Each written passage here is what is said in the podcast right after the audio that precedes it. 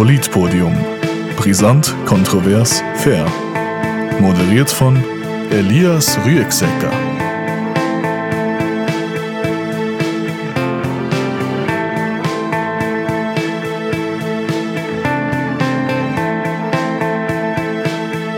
Das Klima verändert sich. Wir müssen handeln, für die Lebensgrundlage von zukünftigen Generationen zu erhalten. Aber wie? Jetzt können wir über das CO2-Gesetz stimmen. Ist es nutzlos und teuer, einfach immer noch viel zu wenig, oder die pragmatische grüne Wende? Das ist das Politpodium von und das Generationentandem live aus dem Frachtraum hier in Thun. Und zwar mit dem Albert Rösti, 53, SP-Nationalrat, Mitglied der Umwelt- und Energiekommission, Präsident von Swiss Oil. Und mit dem Sandro Frey, 27, von der Jungfreisinnigen Kanton Zürich, Mitglied vom liberalen Gegenkomitee. Michelle Reich Reichelt, 28, Aktivistin vom Klimastreik.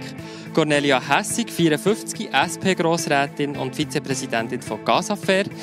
Und Melanie Mettler, 43, Nationalrätin und Vizepräsidentin der GLP. Technik Samuel Müller, Arberschala Daniel Roth, Patrick Lichti und Lea Schütz. Am Mikrofon der Elias Rüegser. Ja, im Namen von das Generationentandem ganz herzlich willkommen, ihr, die da hier zuschaut und euch hier auf dem Podium. Guten Abend miteinander. Corona, wir alle hier im Frachtraum sind entweder geimpft oder haben in den letzten Stunden äh, einen negativen Corona-Selbsttest gemacht. Zum Thema Fragen. Ihr könnt eure Fragen einschicken via Facebook, Twitter oder auch via Mail an fragen.generationentandem.ch. Dann tun wir dann die Fragen an unsere Gäste weiterleiten. Kollekte. Ein solches Podium braucht auch ein bisschen Geld für den Raum, für die Technik, für die Werbung und so weiter.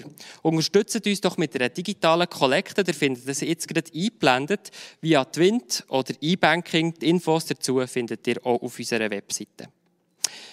Ja, liebe Gäste, auf dem Podium ein paar Fragen heute Abend sind so Ja- oder Nein-Fragen. Es hätte auch noch so etwas dazwischen, wenn ihr euch nicht ganz könnt entscheiden könnt, ähm, wenn ihr Entscheidungsschwierigkeiten habt. Ich habe jetzt zum Start eine so eine sättige Frage. Und zwar, das ewige Eis schmilzt, der Permafrost taut auf, das Ökosystem weltweit ähm, ist massiv bedroht. Stimmt ihr mir folgenden Aussage zu? Die Klimakrise ist die grösste Herausforderung von unserer Zeit. Wir haben hier Einigkeit bis und mit Klimastreik. Hier einen nicht. Albert Rösti, ähm, was ist denn in euren, euren Augen noch dringender als, ähm, als das Klimathema? Ganz kurz. Ja, äh, danke. Ich möchte klar sagen, werde es dann noch sehen, ich bin für den Klimaschutz. Aber wenn ihr natürlich die Frage stellt, das grösste, die grösste Herausforderung mhm. ist für mich nach wie vor die Ernährung weltweit. Die Sicherstellung von Ernährung. Wir haben ganz viele Leute, die nach wie vor an Hunger leiden äh, weil sie nicht den nötigen Zugang haben zu einer sicheren Ernährung, auch einer sicheren Gesundheitsversorgung. Aber er hat natürlich auch das mit dem Klimathema zu tun, oder? Kann die, das Ernährungsproblem leider schon sehr lang und das ist ja ein Verteilungsproblem auf der Welt. Das ist nicht so, dass wir zu wenig Nahrungsmittel haben, sondern ein Verteilungsproblem. Das ist nicht äh, klimabedingt, das ist äh, vor allem auch politisch bedingt und äh, das ist für mich viel zu grösseres Problem. Michel Reichelt, dir hat gesagt, Mo, das ist die grösste Herausforderung unserer Zeit. Warum? Ja, also ich glaube, die Faktenlage ist klar. Also 1990 ist der erste IPCC-Bericht veröffentlicht worden. Das war vor über 30 Jahren. Ähm, es ist eine weltweite Bedrohung. Wir stehen vor dem Kollaps des Ökosystems. Wir müssen das angehen und ich glaube auch, dass Ernährung genau auch ein Teil dort drin ist. Also es sind ganz viele Themen, die unter dem Thema Klima zusammengefasst eigentlich beinhaltet sind. Dass es eine wirksame Klimapolitik braucht, Sandro Frey, das würdet ihr aber nicht bestreiten? Ähm, nein, sicher nicht. Unser Komitee heißt auch, äh, heißt auch Liberale für eine wirksame Klimapolitik. Ähm, Klimapolitik ist wichtig und wir müssen etwas machen, aber ich äh, unterstreiche es einfach nicht, dass es äh, das einzige oder das größte Problem ist, das wir momentan haben. Mhm. Gerade auch, wenn man sieht, was gerade äh, geopolitisch abläuft momentan. Mhm.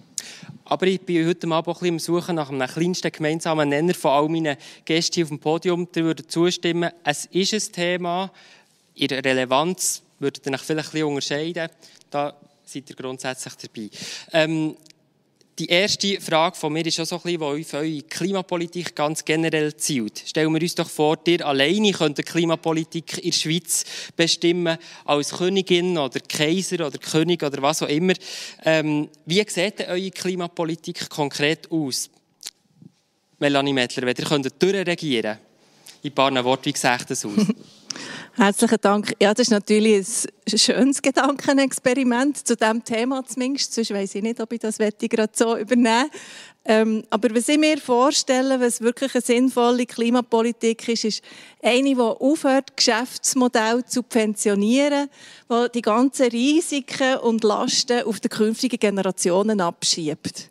Das ist, müssen wir herbekommen. Wir sehen, der Handlungsbedarf ist sehr gross, sei das durch Dürren, wo zum Beispiel die Landwirtschaft vor grosse Probleme stellen, bei uns, aber eben auch zum Beispiel in Ländern, die an klimatischen Grenzgebieten landen und nachher nicht mehr das produzieren können, was sie brauchen, um sich zu ernähren. Ähm, wir sehen es aber auch zum Beispiel bei den Hitzesommer oder beim mangelnden Schnee, dass der Tourismus unter grossen Druck ste stellt, dass in der Stadt ähm, man sich komplett eigentlich muss neu ausrichten darauf, was in den Sommer passiert. Und wir haben dort sehr viel Handlungsbedarf und eigentlich könnten wir das besser. Es ist, wäre uns eigentlich möglich, hier in unserer Wirtschaftsordnung und in unserer Staatsordnung das können so zu organisieren, dass wir nicht auf Kosten der künftigen Generationen handeln und konsumieren. Sandra Frey, wenn ihr könntet durchregieren in der Schweiz, was würde da passieren in Sachen Klimapolitik? Ich muss zuerst mal sagen, ähm, das mit den Subventionen bin ich eigentlich voll einverstanden. Man muss aufhören, gewisse Branchen ähm, zum Nachteil von anderen eigentlich zu subventionieren. Da muss man eigentlich äh, radikal abschaffen, finde ich. Ähm, ja, Klimapolitik, wenn ich sie mir vorstelle, ist das äh, also mit liberalen Massnahmen, also Internalisierung von allen externen Effekten. Das müsst ihr noch ein bisschen erklären. Recht einfach. Alles, was man verursachen tut, muss man auch zahlen. Emissionshandel, und das kann man über Emissionshandel zum Beispiel erreichen. Okay. Also jede Tonne CO2, die man ausstößt, hat einen gewissen Preis. Und somit hat man auch Anreiz, äh, jedes Unternehmen hat einen Anreiz, um die Kosten zu sparen und die ähm, Tonnen möglichst äh, nicht mehr auszustoßen in Zukunft. Da haben wir ein relativ konkretes Beispiel an Klimapolitik. Vielleicht können wir dann auch noch darauf reagieren, aber ich möchte zuerst noch die anderen Entwürfe sehen. Michel Reichelt, wenn du im äh, Alleingang könntest sagen, was passiert jetzt in Sachen Klimapolitik, was wären deine ersten Massnahmen? Wie sieht das aus? Also ich glaube, als erste Maßnahme würde ich das Amt abschaffen, weil ich es nicht sinnvoll finde, Top-Down Klimapolitik zu machen. Also es ist etwas, was alle Menschen betrifft und alle Menschen angeht. Also müssten auch alle Menschen grundsätzlich genug gebildet sind, um dort mitreden und dort auch mit, mitschreiben. Michel Reichelt plus Gruppe. Woher geht die Gruppe?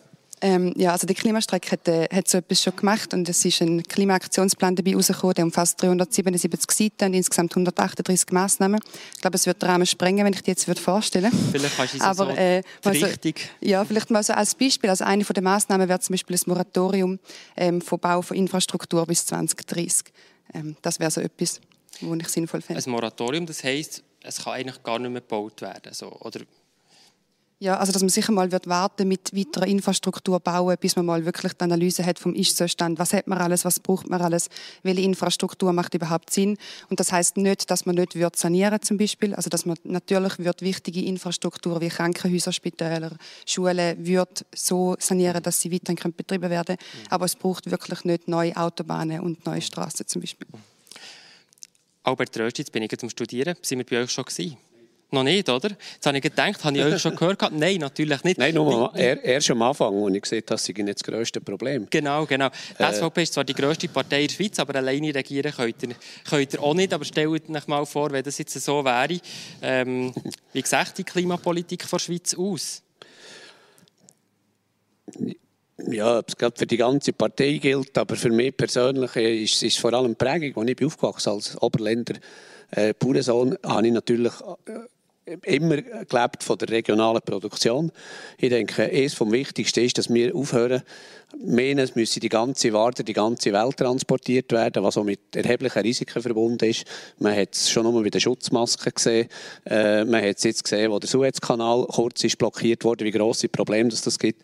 Darum äh, bin ich eigentlich ein Verfechter, dass vor allem hier in der Schweiz die, äh, die Landwirtschaftsbetriebe, mal was die Nahrungsmittelproduktion anbelangt, können produzieren, möglichst eine Selbstversorgung mit der Ernährungssicherung, dass wir ein eigenes Energiesystem haben, nicht das von irgendwo her müssen beziehen, abhängig sein damit und damit mit den geschlossenen Kreisläufen, also Stoffkreisläufen, äh, Kreislaufwirtschaft ankurbeln, äh, bin ich natürlich äh, der Meinung, das kann man eben ohne, dass man muss einfach ein Verbot von zusätzlichen Investitionen machen äh, und wir kommen auch wieder drauf, was das heißt und warum dass ich damit zum Schluss komme, das CO2-Gesetz abzulehnen.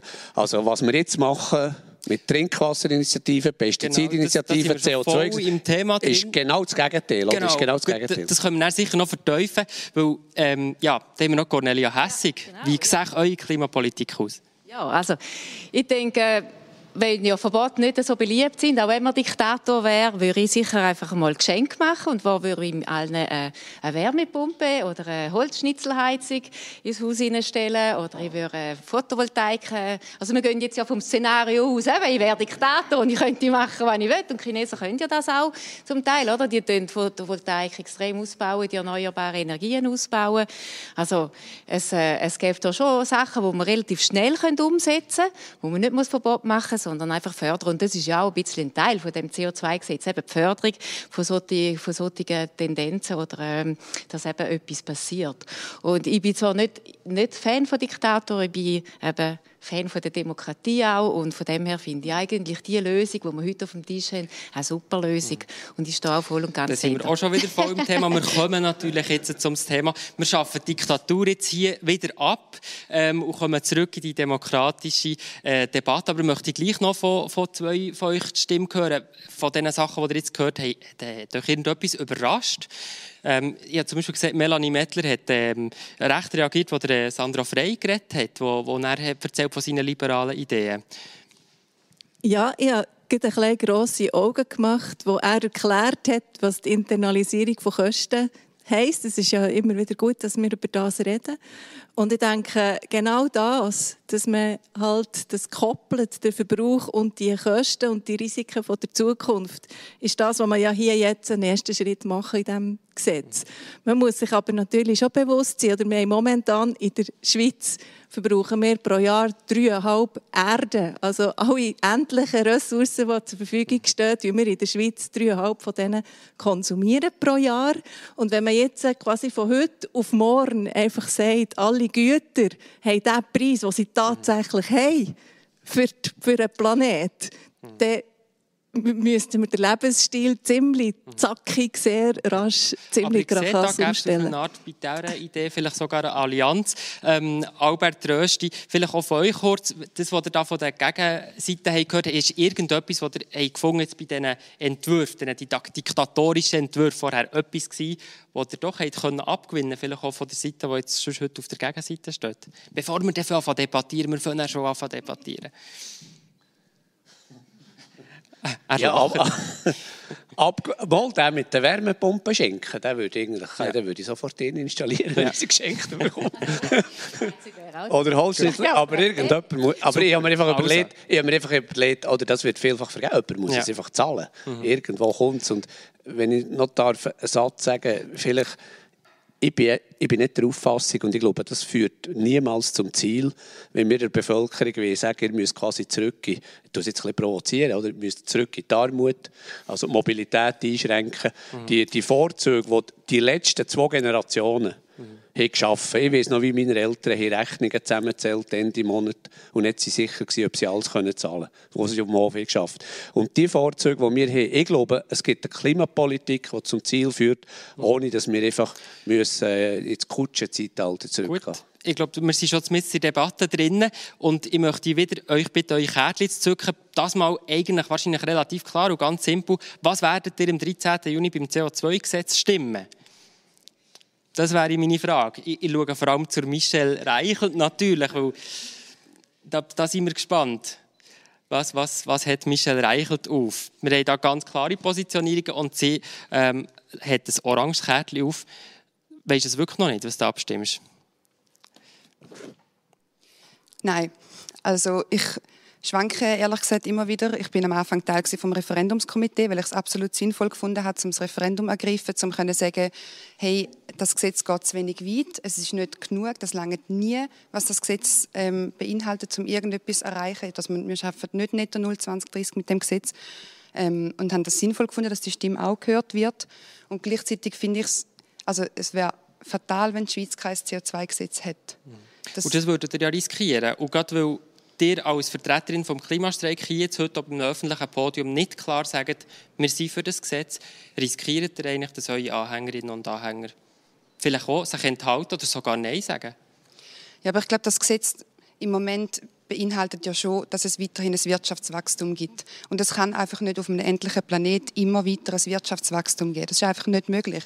Und das CO2-Gesetz beruht einfach auf der Annahme, dass das Wirtschaftswachstum muss weitergehen. Und Aber wir müssen irgendwie ihr... zu Degrowth kommen. Wir können ja. nicht einfach irgendwie Aber so weitermachen. bei euch intern auch strategische Debatten? Wir haben viel über das diskutiert. Wir haben ähm, wirklich intensiv über das diskutiert. Das sind ja, ja. Vor allem, also wir haben national keine Einigung gehabt. Ja. Wir haben national einfach gesagt, das Gesetz ist ungenügend. Mhm. Einzelne Regionen, vor allem aus der Westschweiz, haben das Referendum ergriffen und morgen ist die Pressekonferenz von den Regionen, die ja Wo sagen. Dafür, mhm. Weil man jetzt wahrscheinlich hat gemerkt, wir müssen uns ein bisschen bewegen, weil die Abstimmungsprognose sieht schon nicht so gut aus, oder? Ja, aber ich glaube auch mit dem Gesetz sieht die Prognose nicht gut aus für die Zukunft. Also ähm, sind wir ehrlich, das Gesetz wird wird nicht das rausreißen, wo ich muss sagen, okay, cool, ich sehe eine Zukunft auf dem Planet ja, okay. für mich oder die, die nächsten Generationen, die kommen. In der Politik ist es eben nicht so, dass eine Partei, eine Person einfach durchregieren und entscheiden, wie es ist. Gerade beim CO2-Gesetz sieht man das gut. Michel Reichel geht es zu wenig weit, anderen geht es zu weit. Das heisst doch, es ist die perfekte, gut schweizerische, pragmatische Lösung. Cornelia Hessig nickt. Ja, genau, ich finde das auch. Also ich glaube, man muss einfach auch realistisch bleiben. Wir haben ein großes Problem und wirklich großes Problem, da bin ich ganz einig. Und das Problem geht noch weiter und das ist nicht gelöst mit dem CO2-Gesetz. Da bin ich total einig, auch mit der Klima, Klimajugend. Und ähm, ich, bin, ich, ich verstehe Klimajugend natürlich auch sehr, dass sie, dass, sie, dass sie nervös wird, dass sie Dringlichkeit sieht, weil sie werden das Ganze ausbaden, was wir jetzt heute gitzig sind, um aus, auszugeben, weil wir Nein sagen, das werden sie alles einmal Zechen dafür zahlen. Sie werden Probleme müssen auslösen, sie werden müssen das Geld in die Hand nehmen, die werden, man, man wird nicht drum herumkommen. Und darum, das, das verstehe ich. Aber ich glaube, in der Schweiz gibt es keinen anderen Weg. Das wäre eine Illusion, wenn wir, und wenn wir uns etwas anderes vorstellen und wenn man das Gesetz ablehnt und der SVP folgt, dann muss man sagen, dann ist es eine Katastrophe. Weil die SVP und die Erdöllobby, die vertreten ihre eigenen Interessen und die haben garantiert keinen Plan B. Also dann haben wir keinen Plan, dann haben wir einfach das Desaster. Albert Rösti, der hat keinen Plan. Das hat er die eingestudierten Werbeslogan gehört, SVP und Erdöllobby. Oder wenn ich vielleicht das mal vom Tisch, ja hier äh, sehr netter junger Kollege, der die junge FDP vertritt. 60 Prozent der FDP werden das Gesetz ablehnen, wenn nicht mehr. Wir haben den Hauseigentümerverband, der gegen das Gesetz ist, parteiübergreifend. Wir haben Gastroswiss, die ganze Gastroswiss-Szene, die gegen das Gesetz ist. Wir haben Autoschweiz. Einfach, dass das hier umgestellt ist. die SVP ist sogar ein bisschen, ich würde sogar so ein bisschen sagen, auf dem Seitenweg, sogar ein bisschen im Hintergrund. Also, ja, also das äh, könnt ihr nicht sagen. Äh, wir Zwei Vertreter wir haben heute dermaßen Freudentag, dass der Rahmenvertrag abgelehnt wird. dass jetzt das, also, Nein, ein bisschen Spass darf ja auch noch sein. Aber vielleicht äh, noch die Frage wegen der Erdöllobby. Wegen der Erdöllobby, der wollt ihr nicht kein Plan, kein Plan. Ja. Äh, kein Plan zu diesem Vorwurf. Äh, absolut nicht. Ich habe es am Anfang gesagt. Die SVP ist die Partei, die immer Bauern hat unterstützt, die einheimische Landwirtschaft. Wenn wir die einheimische Landwirtschaft wenn ich die grünen Liberalen, Kollegin Mettler angucke, oder, wo die Grenzen auftun und in der Schweiz äh, strengere Vorschriften, haben wir mehr Importe. Genau das Gegenteil, für was man für das Klima eigentlich muss machen muss, mit diesen geschlossenen Kreislauf. Dass man sehr viel mehr machen kann für den Klimaschutz, Bereich äh, geschlossene Kreislauf. Absolut einverstanden, absolut einverstanden. Aber wo wir einig eigentlich mit dem Klimastreik, obwohl ich das vielleicht nicht gerne aber mindestens in der Ausgangslage, dass das Gesetz, wir sind, das hat schon Differenzen in den Massnahmen, ist klar, mhm. aber dass das Gesetz am Klima nichts, aber auch gar nichts ändert. Und ich bin einfach nicht der Meinung, dass man einen Kompromiss machen muss, nur dass man etwas gemacht hat. Weil das Gesetz, das wird das Klima verschlechtern. Und es vielleicht kann ich das noch ausführen. Warum? Ich sage, es ist in Bezug auf den Klimaschutz ist das Gesetz sogar kontraproduktiv, weil wir werden die Produktion der Mehrkosten, weil das Ausland nicht mitmacht, sie haben nicht Lenkungsabgaben, wenn man ausweichen kann auf das Ausland. Das ist der grosse Unterschied. Das ist jetzt eure, eure These, Melanie Mettler. Äh, was sagt ihr dazu? Mama, das sind absolut sind das natürlich Lenkungsabgaben. Also da ähm, kann der Albert Rösti jetzt eine düstere Zukunftsaussicht malen, aber das sieht man natürlich, der Effekt von so solchen Instrumenten sind wir nicht die Ersten, die das brauchen und die Effektivität von dem ist, ist äh, ziemlich sicher vorhersehbar. Aber was, was möchte ich gleich noch etwas sagen zu dem Thema? Ist es jetzt einfach ein mehr schlechter als rechter Kompromiss und quasi so ein bisschen ist es jetzt der kleinste gemeinsame Nenner, der eigentlich nicht wirklich effektiv ist. Ich möchte das wirklich bestreiten. Und der Punkt ist natürlich schon, dass wir ähm, wenn wir könnten selber regieren wir haben es ja am Anfang gehört, dann würden wir vielleicht teilweise ganz andere Visionen haben, wie die Welt aussieht. Aber das tun wir nicht, das wollen wir ja auch nicht. Jetzt haben wir ja alle gesagt, wir wollen das nicht. Wir wollen eigentlich einen demokratischen Entscheid haben. Dann muss man sich einfach bewusst sein, was halt die Mehrheiten und die verschiedenen Positionen und der aktuelle Wissensstand in der Bevölkerung ist. Ich kann ein Beispiel geben. Ich habe in der Stadt Bern ein Solar, ein Community-Solar-Projekt gegründet. Wir haben Mieterinnen und Mieter in der Stadt, das sind 83 Prozent in der Stadt, die haben alle keinen Zugang auf ein eigenes Dach, möchten aber vielleicht gleich Solarstrom beziehen. Also haben wir gesagt, also gut, wir organisieren Dächer, ihr könnt als Mieterinnen und Mieter die beziehen. Es hat keine Rappen mehr gekostet als der Ökostrom bei der EWB. Aber das Umdenken in den Köpfen, dass die Leute das verstehen, das braucht einfach Arbeit und das braucht intensive Arbeit. Und mit dem Gesetz hier hat man jetzt wirklich einen weiteren Schritt gemacht gegenüber der ersten Version, wo wirklich eine Effektivität zeigt, wo wir jetzt absolut einfach mal müssen anfangen damit. Ich möchte, bevor wir weitergehen, auch noch mal eine kurze Frage stellen oder wieder mit euren Kärtchen beantworten. Und die Frage zu meiner These, wer die Umwelt mehr verschmutzt, soll grundsätzlich auch mehr dafür zahlen. Unabhängig vom Gesetz, ganz generell. Wer die Umwelt verschmutzt, soll das auch berappen. Seid ihr da grundsätzlich einverstanden? Ja, also stell eine kurze Frage. Stellt ihr die Frage weltweit? Ich stelle die Frage einfach jetzt hier für euch persönlich. Gut, also das sagen alle Grünen. Ja, Michel Reichelt, äh, warum, warum sagt ihr, habt ihr auch noch ein Jein drin? Ja, ich finde einfach das immer so schwierig, wenn es um die Kostenfrage geht. Also ich meine, wir können noch so viel Geld zahlen, wenn die Ökosysteme kaputt sind, dann bringt das einfach gar nichts. Also wir müssen wirklich aufhören mit dieser Zerstörung, wir müssen aussteigen aus den fossilen Energien. Wenn die weg sind, dann, also das ist so unvorstellbar, was da alles noch auf uns zukommt, wenn, wir, wenn, die, wenn die Kollaps passiert. Und dort irgendwie immer sagen, ja, die, die mehr verursachen, sollen dann einfach mehr zahlen, man macht einfach weiter wie bisher das ist für mich ist weiterhin im so System gedacht, so würdet ja. ihr sagen. Okay. Ähm, Sandro Frey, Verursacherprinzip. Wir haben es schon im Vorgespräch miteinander diskutiert. Eigentlich seid ihr ja Verfechter von dem. Warum, warum sagen Sie denn nicht Ja zum CO2-Gesetz? Weil es ist ja genau das. Die, die mehr äh, verschmutzen, die, die mehr fliegen und so weiter, müssen mehr zahlen. Die anderen bekommen sogar ein etwas. Grundsätzlich stimmt das, aber in der Ausgestaltung bin ich nicht einverstanden. Es, wird, es ist eben nicht eine richtige Lenkungsabgabe in dem Sinn, dass nicht alles zurückverteilt wird. Es wird in irgendein Fonds, wo unter Aufsicht vom Parlament wahrscheinlich Geld umverteilt wird, äh, das Geld innen da, anstatt dass alles an einzelne Bürger zurückgezahlt wird. Ähm, die Flugticketabgabe ist in dem Sinne mehr eine Steuer als eine Abgabe. Es, es, wird ja nicht zurückverteilt, das Geld, das dort über die Flugticketabgabe äh, Also die Hälfte wird ja zurückverteilt, oder? Das aber nur die Hälfte, genau. Normalerweise ist bei einer Lenkungsabgabe... Ja, aber das ist, das ist genau 50 Prozent. Aber mhm. normalerweise ist bei einer Lenkungsabgabe zwei Drittel Prinzip und nicht äh, 50 Prozent. Ja, ganz kurz. Also mir sind wirklich wichtig die Lenkungsabgabe, oder? Und zwar unabhängig, wo man steht. Es gibt wichtige Prinzipien von der Lenkungsabgabe. das sagen nicht eh, das sieht beispielsweise in einer kürzlichen Arbeit, kurz bevor er leider verstorben ist, Professor Borner, könnte oder Professor Eichenberger lesen. Eine Lenkungsabgabe ist der erste Punkt, ist, es muss möglichst viel zurückverteilt werden. Das ist hier nicht der Fall. Wir haben massive administrative Kosten. Es gibt einen zweiten Punkt, man darf nicht ausweichen können.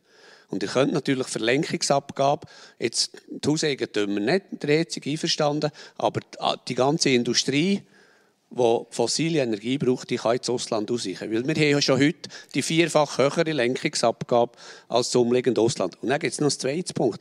Bei einem endlichen Produkt, wie das die fossile Energie ist, werdet ihr wahrscheinlich, es sieht jetzt so aus, dass die Schweiz und Europa die stärkeren, stärkeren Massnahmen machen, stärker zurückfahren als effektiv der Erdölproduzent. Das heisst, der Preis wird sinken und die Nachfrage wird bei denen umso mehr steigen. Und darum habe ich vorhin gefragt, meint ihr es international? Wir müssen zum Schluss kommen, dass wir international, und da lenkt die Preis eben durchaus von etwa 30 30 äh, Dollar international über alle Fossilen, dass die massiv reduziert werden. International. Und effektiv einen Nutzen am Klima hat. Und es nützt nichts, dass wir auf 210 Franken gehen, die Leute abzocken, Ausweichung haben äh, ins Ausland. Das ist einfach eine reine Steuer, die wir hier erheben.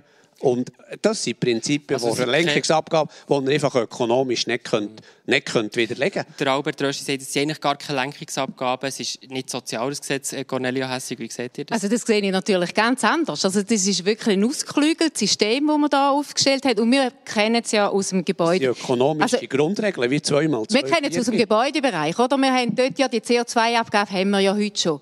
Und dort hat man klar gesehen, zwei Drittel hat man zurückverteilt an die Bevölkerung und ein Drittel geht eben in einen Topf. Und es ist nicht ein Subventionstopf wie der Topf, wo die Landwirtschaft 2,8 Milliarden hat, sondern es ist ein Topf, der wirklich in, in, in Projekte hineinfließt, die etwas bringen dem Klima. Oder? Wir tun Wärmepumpenersatz, wir tun Dämmungen damit zahlen, wir tun Fensterersatz damit zahlen. Also der Hauseigentümer profitiert direkt davon. Also das heisst, wir, wir tun, einem einen Sinn tut man äh, das Verhalten ein bisschen steuern, indem man eben die bestraft, die mehr brauchen und, und über die Rückzahlung natürlich dann also auch weniger kriegen. Genau, und die anderen, da tut man die Hauseigentümer unterstützen. Und mit dem Flugzeugabgabe ist ja das genau das Gleiche, oder? Man tut, man tut die bestrafen und dann tut man die 5% Topflieger tut man bestrafen. Der Rest der Bevölkerung kommt eigentlich positiv oder null raus. Und man hat gleichzeitig einen Fonds, der eben Innovation fördert, Innovation in der Flugindustrie etc. Mhm. Da kann man doch nicht sagen, das sei nichts wert und das bewirke nichts und das sei nur ein Kappis und, und also, so. Da werden Sie, ja, nicht mehr Man kann natürlich immer Gut und genau. Rübe mischen. Ich, ich, Kappis habe ich nicht gesehen. Die einfach, den Punkt hier. einfach Bedingungen für eine Lenkungsabgabe, das könnt ihr in jedem Lehrbuch nachlesen und die sind hier verletzt. Ja. Gut, machen wir hier einen Punkt zwischen dem Battle zwischen euch zwei. Nein, nein ein Punkt kann ich nicht lassen. Nein, doch, doch, doch, ja, also jetzt ist noch neu in den Sinn gekommen. Mir ist, meine nächste Frage ist mir früher in den Sinn gekommen als der Land, Also ich bin nein, der Shopfrau Hessig, Landwirtschafts, Landwirtschaftsbudget, darf ich schnell sagen? Ich bitte Frau Hessig, das Landwirtschaftsbudget studieren, weil wir wissen noch nicht, was genau in diesem Topf gemacht wird. Im Landwirtschaftsbudget sehr wohl, wie viel sogar klimaschonende Projekte drin sind. Das muss ich für die Landwirte. Punkt, Punkt. gut. Aber Milliarden direkt zahlen. muss ich das sagen. Oder? Also, wir können schon noch lange hin und her weiterfahren. Ich möchte nämlich weitergehen. Ich möchte das Päckchen ein bisschen aufschreiben von den einzelnen Massnahmen. Ähm, zuerst aber noch ein bisschen zu der Anschrift von dem Päckchen vom CO2-Gesetz ganz generell. Und das wäre wieder so eine Kärtchenfrage mit Ja, Nein oder vielleicht. Äh, Treibhausgasemissionen die sollen bis im Jahr 2030 nur noch 50 Prozent betragen im Vergleich zu 1990. Seid ihr mit diesem Ziel grundsätzlich einverstanden? Da sind alle einverstanden außer dem Klimastreik. Wir haben hier die Debatte schon gehabt, weil ihr sagt, das geht nicht zu wenig weit.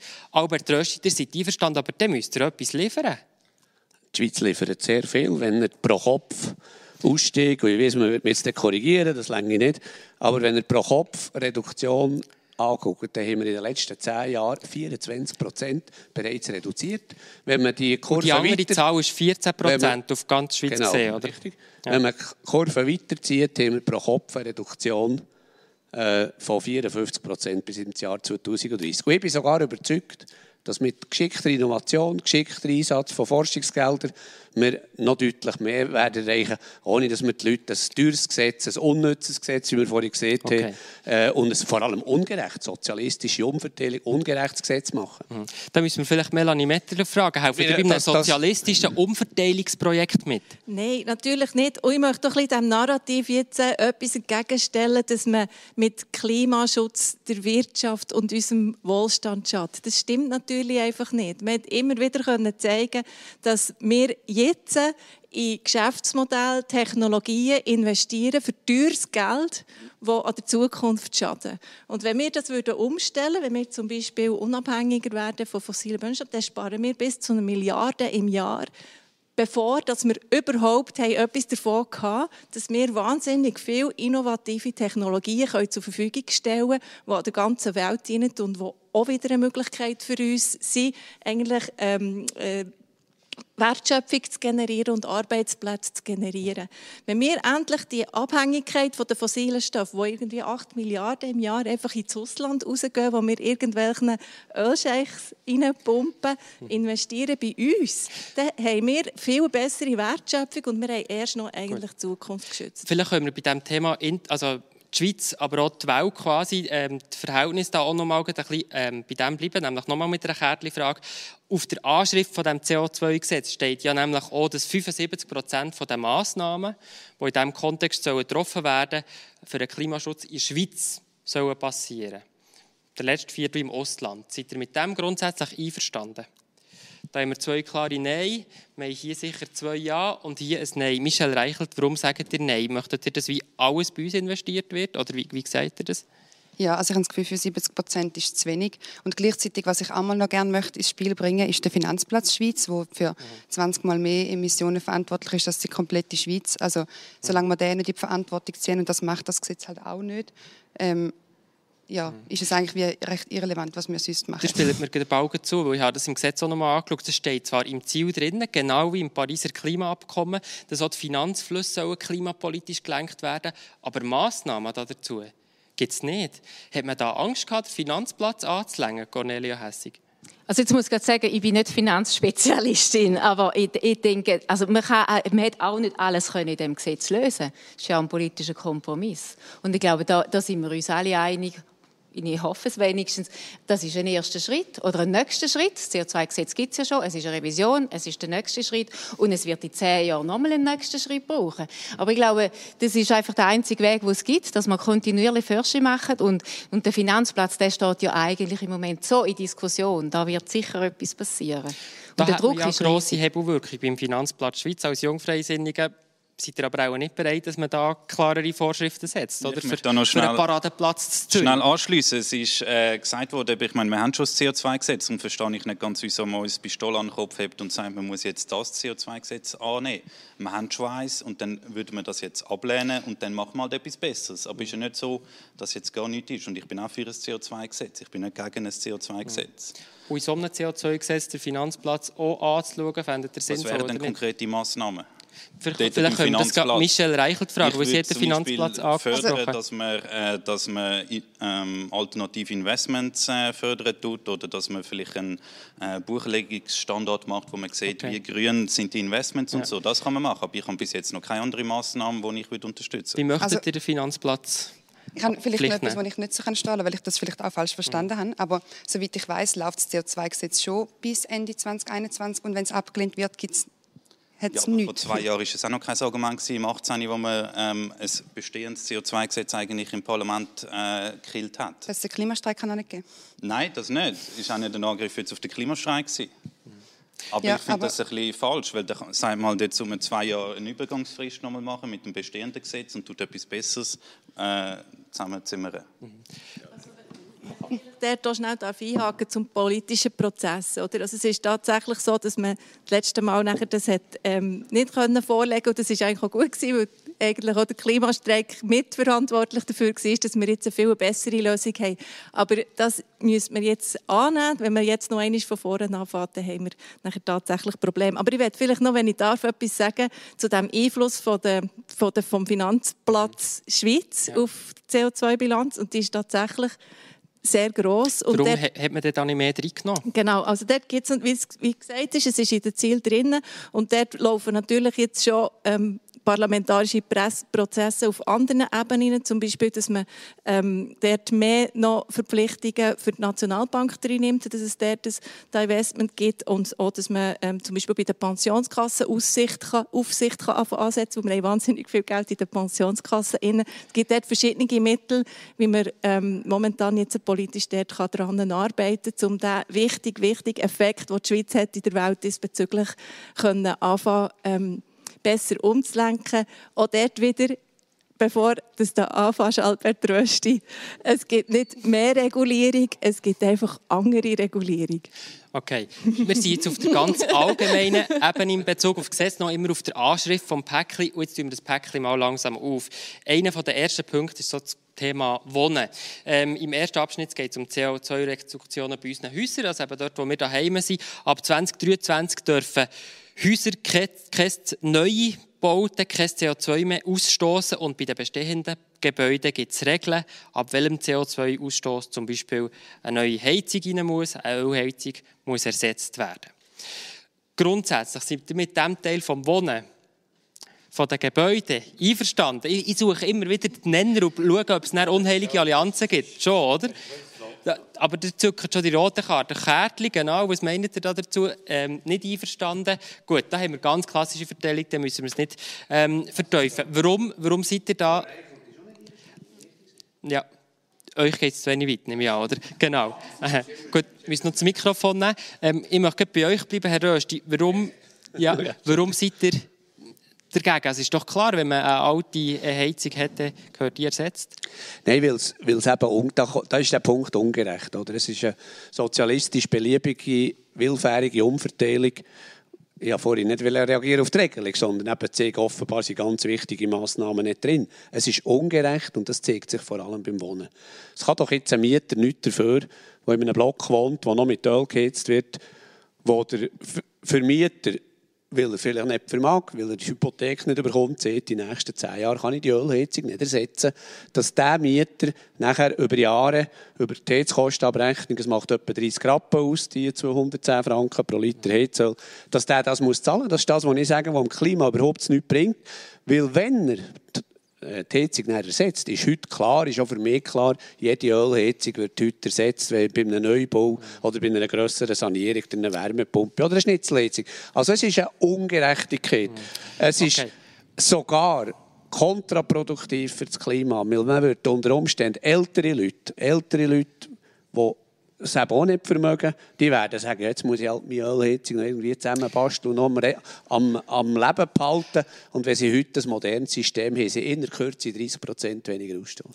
Aber die Ölheizungen, äh, wie heizt ihr, wie heizt, wie heizt ihr daheim, Albert ja, ich, ich, ich, ich, ich tatsächlich ein Haus gekauft vor 15 Jahren und ja. da ist noch Ölheizung drin. Ist eine Ölheizung die, drin, auch weil ihr noch Präsident von Swiss Oil seid? Also, Nein, ich, ist, also ich, ich bin nicht, ich habe nicht es ist ja immer ein Unterschied, oder? Ich habe immer so politisiert und darum bin ich Präsident von Swiss Oil geworden, nicht umgekehrt. Ich politisiere so, weil ich, ja. weil ich Präsident... Nein, ich bin als Präsident und nicht die, die rund 120 KMU vertreten, die das Heizöl verteilen. Mhm. In die etwa 70 Prozent von allen Gebäuden, die noch mit Öl geheizt werden. Und es ist ein technologischer Blödsinn, jetzt hier faktisch ein Technologieverbot, mhm. was unbekannt ist. Aber heute bereits... doch einfach die Existenzberechtigung von diesen Transporteuren verteidigen beschäftigen? Das, das ist nicht nötig, weil die, Tran die Transporteure, die 120 kMU, das ändert, die werden einfach etwas anderes transportieren. Das ja, aber zum Beispiel Pellets, dann könntet ihr ja ums umsatteln, oder nicht?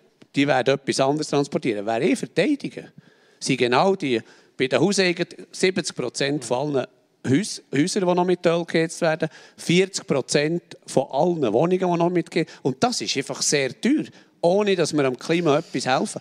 Wenn ein, ein Holzhaus muss saniert werden heute, das noch eine Ölheizung hat, kann es nur eine Wärmepumpe einbauen, wenn es noch eine Dämmung macht. Mhm. Kostet gut und gerne 100'000 Franken. Nicht die SVP, nicht der Rösti sind darauf gekommen, dass das eine Mietzinserhöhung pro Monat von 100, knapp gut. 120 Franken wird ausmachen. Der Punkt ist klar. Der Hauseigentümerverband Cornelia Hessig, der sagt Nein zum CO2-Gesetz. Der seid auch bei einem ähm, ähnlichen Verband, bei Gasaffäre. Der sagt aber Ja. Ähm, eine neue Heizung, bessere Isolierung, das ist teuer. Wir haben es jetzt gerade gehört, das könnt ihr nicht bestreiten. Ja, also ich finde das ja interessant, die Argumentation vom Herrn Rösti. Oder? Er tut da jetzt plötzlich Mieter verteidigen, wenn er wahrscheinlich sonst nicht viel auf dem Hut hat. Und der Mieterverband ist ja dafür, das muss man ja auch mal sagen, er ist für das CO2-Gesetz. Und es ist klar, es ist nicht eine Benachteiligung der Mieter. Und wir von Gasaferme, wir sind eben der Verband von der, von der umweltgerechten äh, und fairen äh, Wohneigentümer. Und wir sehen das ganz klar anders. Der Hauseigentümer ist in der Verantwortung. Und das CO2-Gesetz schafft ja auch die Basis, dass es eben, das ist nicht ein ungerechtes System. Weil der Mieter profitiert, wenn, wenn der Vermieter äh, die Heizung rausnimmt. Und, äh, und ein erneuerbares Heizsystem, das ist hundertmal schon berechnet worden, da kann man nichts anderes äh, äh, einfach sagen, ist über den Betrieb, wenn man Vollkostenrechnung macht, billiger. Das heißt, auch ein Vermieter müsste eigentlich von einem Abschlag profitieren.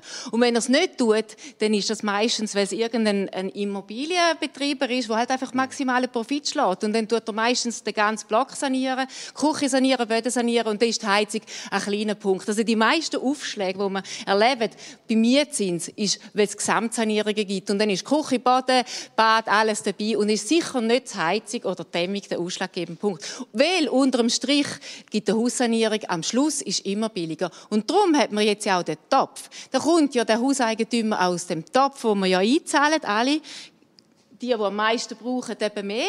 Die, die eben noch Ölheizung haben, die zahlen halt. Die, die die Holzheizung haben, die zahlen nichts in den Topf rein. Die sind natürlich bedient, kriegen aber auch etwas zurück. Die, sind nachher, die, haben, die haben es nachher gut. Aber der Hauseigentümer, der kriegt aus dem Topf, wo man damit speisen kann, kann, kriegt er einen Beitrag an Dämmungen und, äh, und Fenster, alles einfach. Und an die Heizung. Und das wird ja bewirkt auch im, im Gebäudebereich, hat man ja auch gesehen, dass das massive Auswirkungen hat, das Förderprogramm, das es ja jetzt schon gibt. Und das soll ja ausgebaut werden. Das ist eigentlich die Idee, dass man mehr Geld drin hat. Und das bewirkt sehr viel. Der Gebäudebereich hat ja schon einiges erreicht, aber noch nicht genug.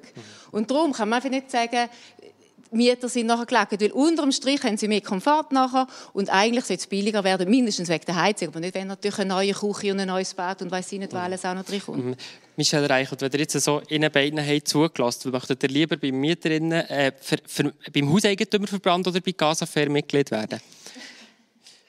Ich finde beides mega schwierige Positionen. Also, ich meine, ich, ich, ich verstehe die Haltung mega und ich finde es mega wichtig, dass, man, dass, dass Massnahmen nicht irgendwie ähm, dann auf dem Rücken von Menschen irgendwie ausgetragen werden, wo, wo das wir wo nicht viel dafür können. Oder also, dass unsere Nachbarin zum Beispiel eine Ölheizung hat und wirklich Angst hat, weil sie nicht weiß, wie sie die Ölheizung soll ersetzen soll, weil das Haus auch schlecht isoliert ist, dann ist das völlig klar, dass, dass das nicht sie nachher sollte treffen, auf gar keinen Fall. Und gleichzeitig, meine, wir haben im Moment eine Renovierungsquote in der Schweiz von 1 Prozent. Also es ist mega, mega wenig. Und ähm, ah, weiß nicht.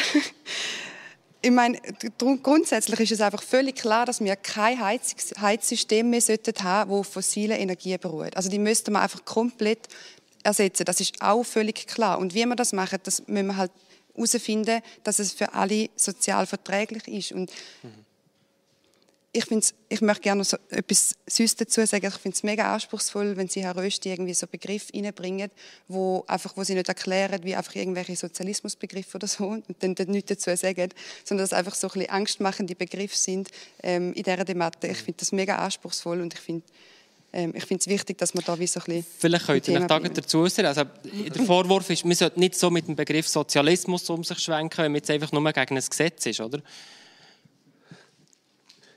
Ja, ja gut, eigentlich haben wir es jetzt ja gerade völlig, völlig deckt mit, äh, mit der Aussage, die ihr gemacht habt. Und ich kann es gerne so erklären.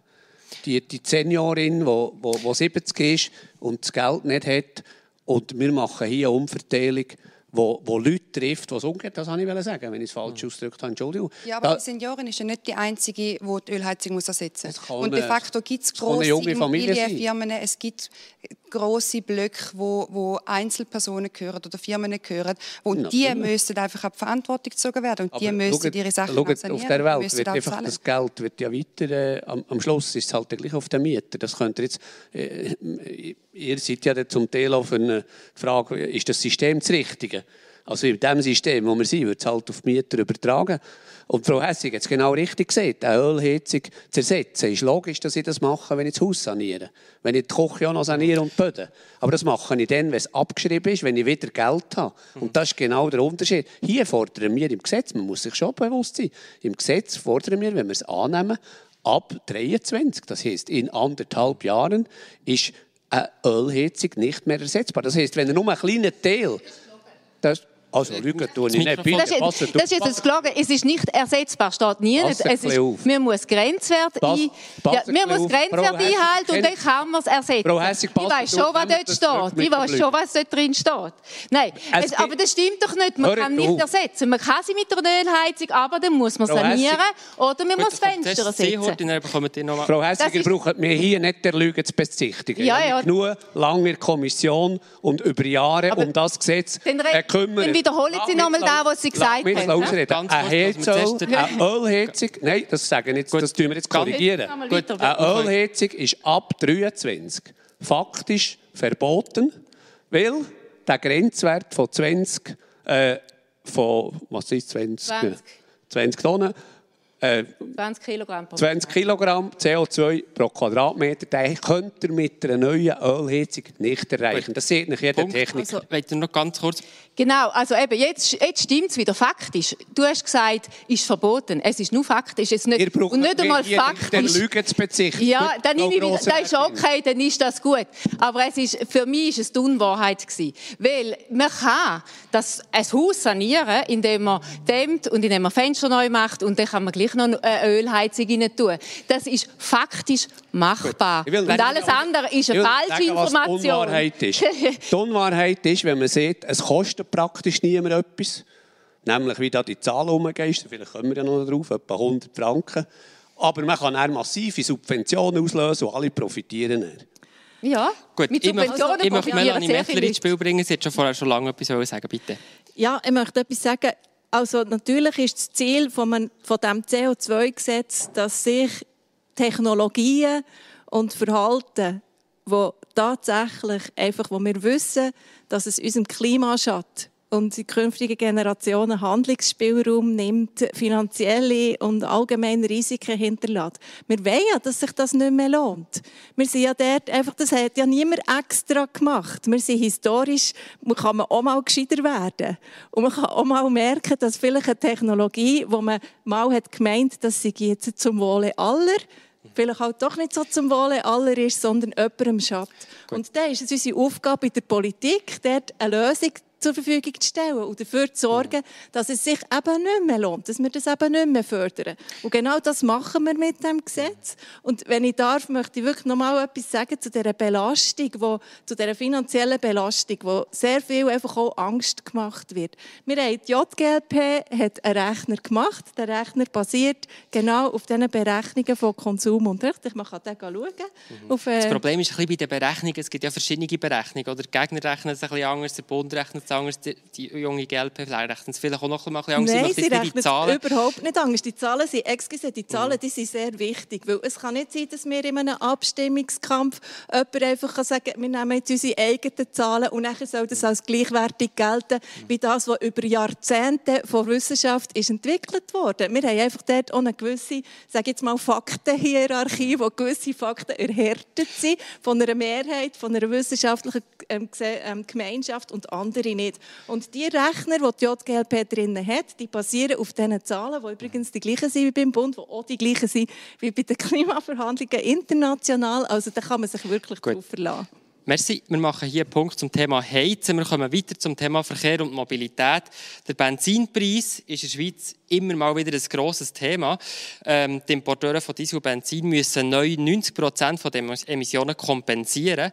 Der Preis pro Liter ähm, Benzin bis 2023, äh, bis 2024 wird 10 Rappen teurer, ab 2025 dann maximal 12 Rappen.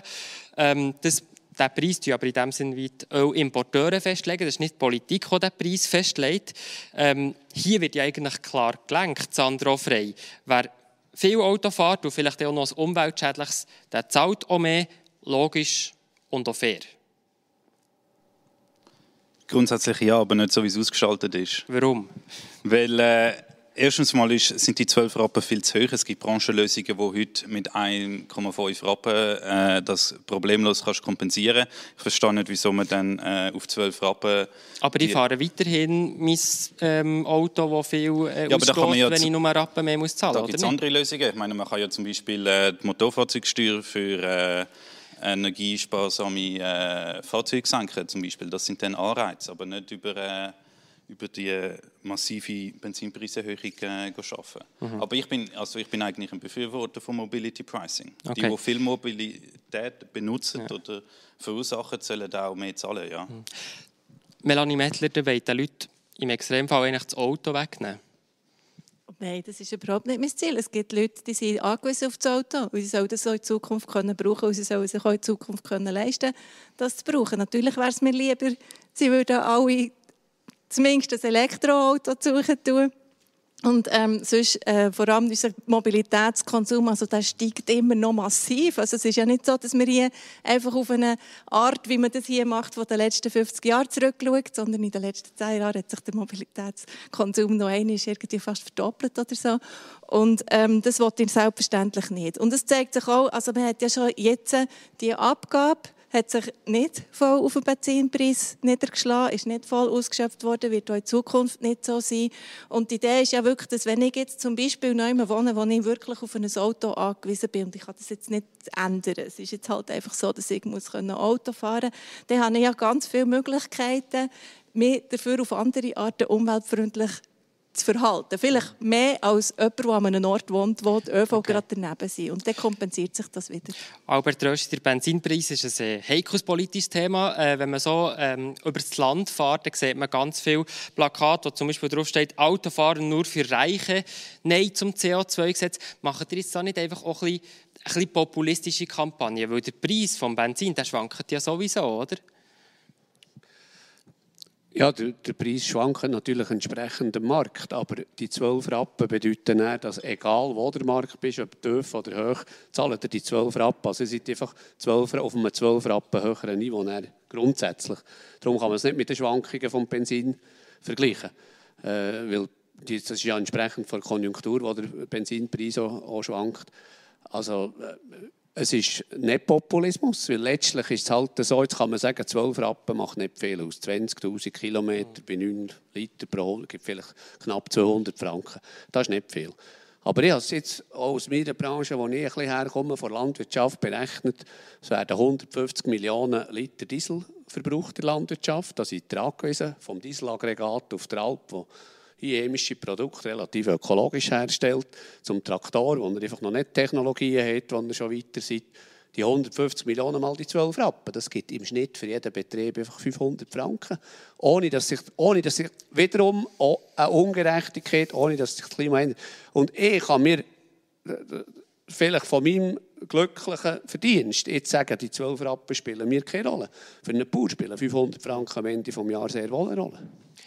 500 Franken mehr oder weniger, sagt jetzt der äh, Albert Rösti, Cornelia Hessig. Ja, also ich meine, man muss, äh, man muss Albert Rösti vielleicht auch damit konfrontieren, dass er, er hat es ja im Griff, wie viel das denn überwälzt wird auf die Bevölkerung, weil das ist ja die Erdölvereinigung oder wer das festlegt, das ist ja nicht Politik. Ihr dürft das einfach weitergeben, oder? Im Prinzip das Einzige, was Politik festlegt, ist, wie viel das, äh, das die Erdölvereinigung oder wie die heissen, müssen kompensieren. Und, und er geht ja das nachher weiter. Aber ja. das habe ich noch sicherstellen, ist es nicht die Politik, die das weitergibt, sondern also, es ist, ich, also, Frau, sind er, die das weitergibt. Das muss und dann muss, nein, da will ich noch... Ganz kurz, er muss schon heute reagieren, weil er ist nicht von der Erdölvereinigung, oder? Das wollte er sagen. Also ich, wäre, ich wäre könnte noch mehr zahlen, wenn ich da etwas zu sagen hätte.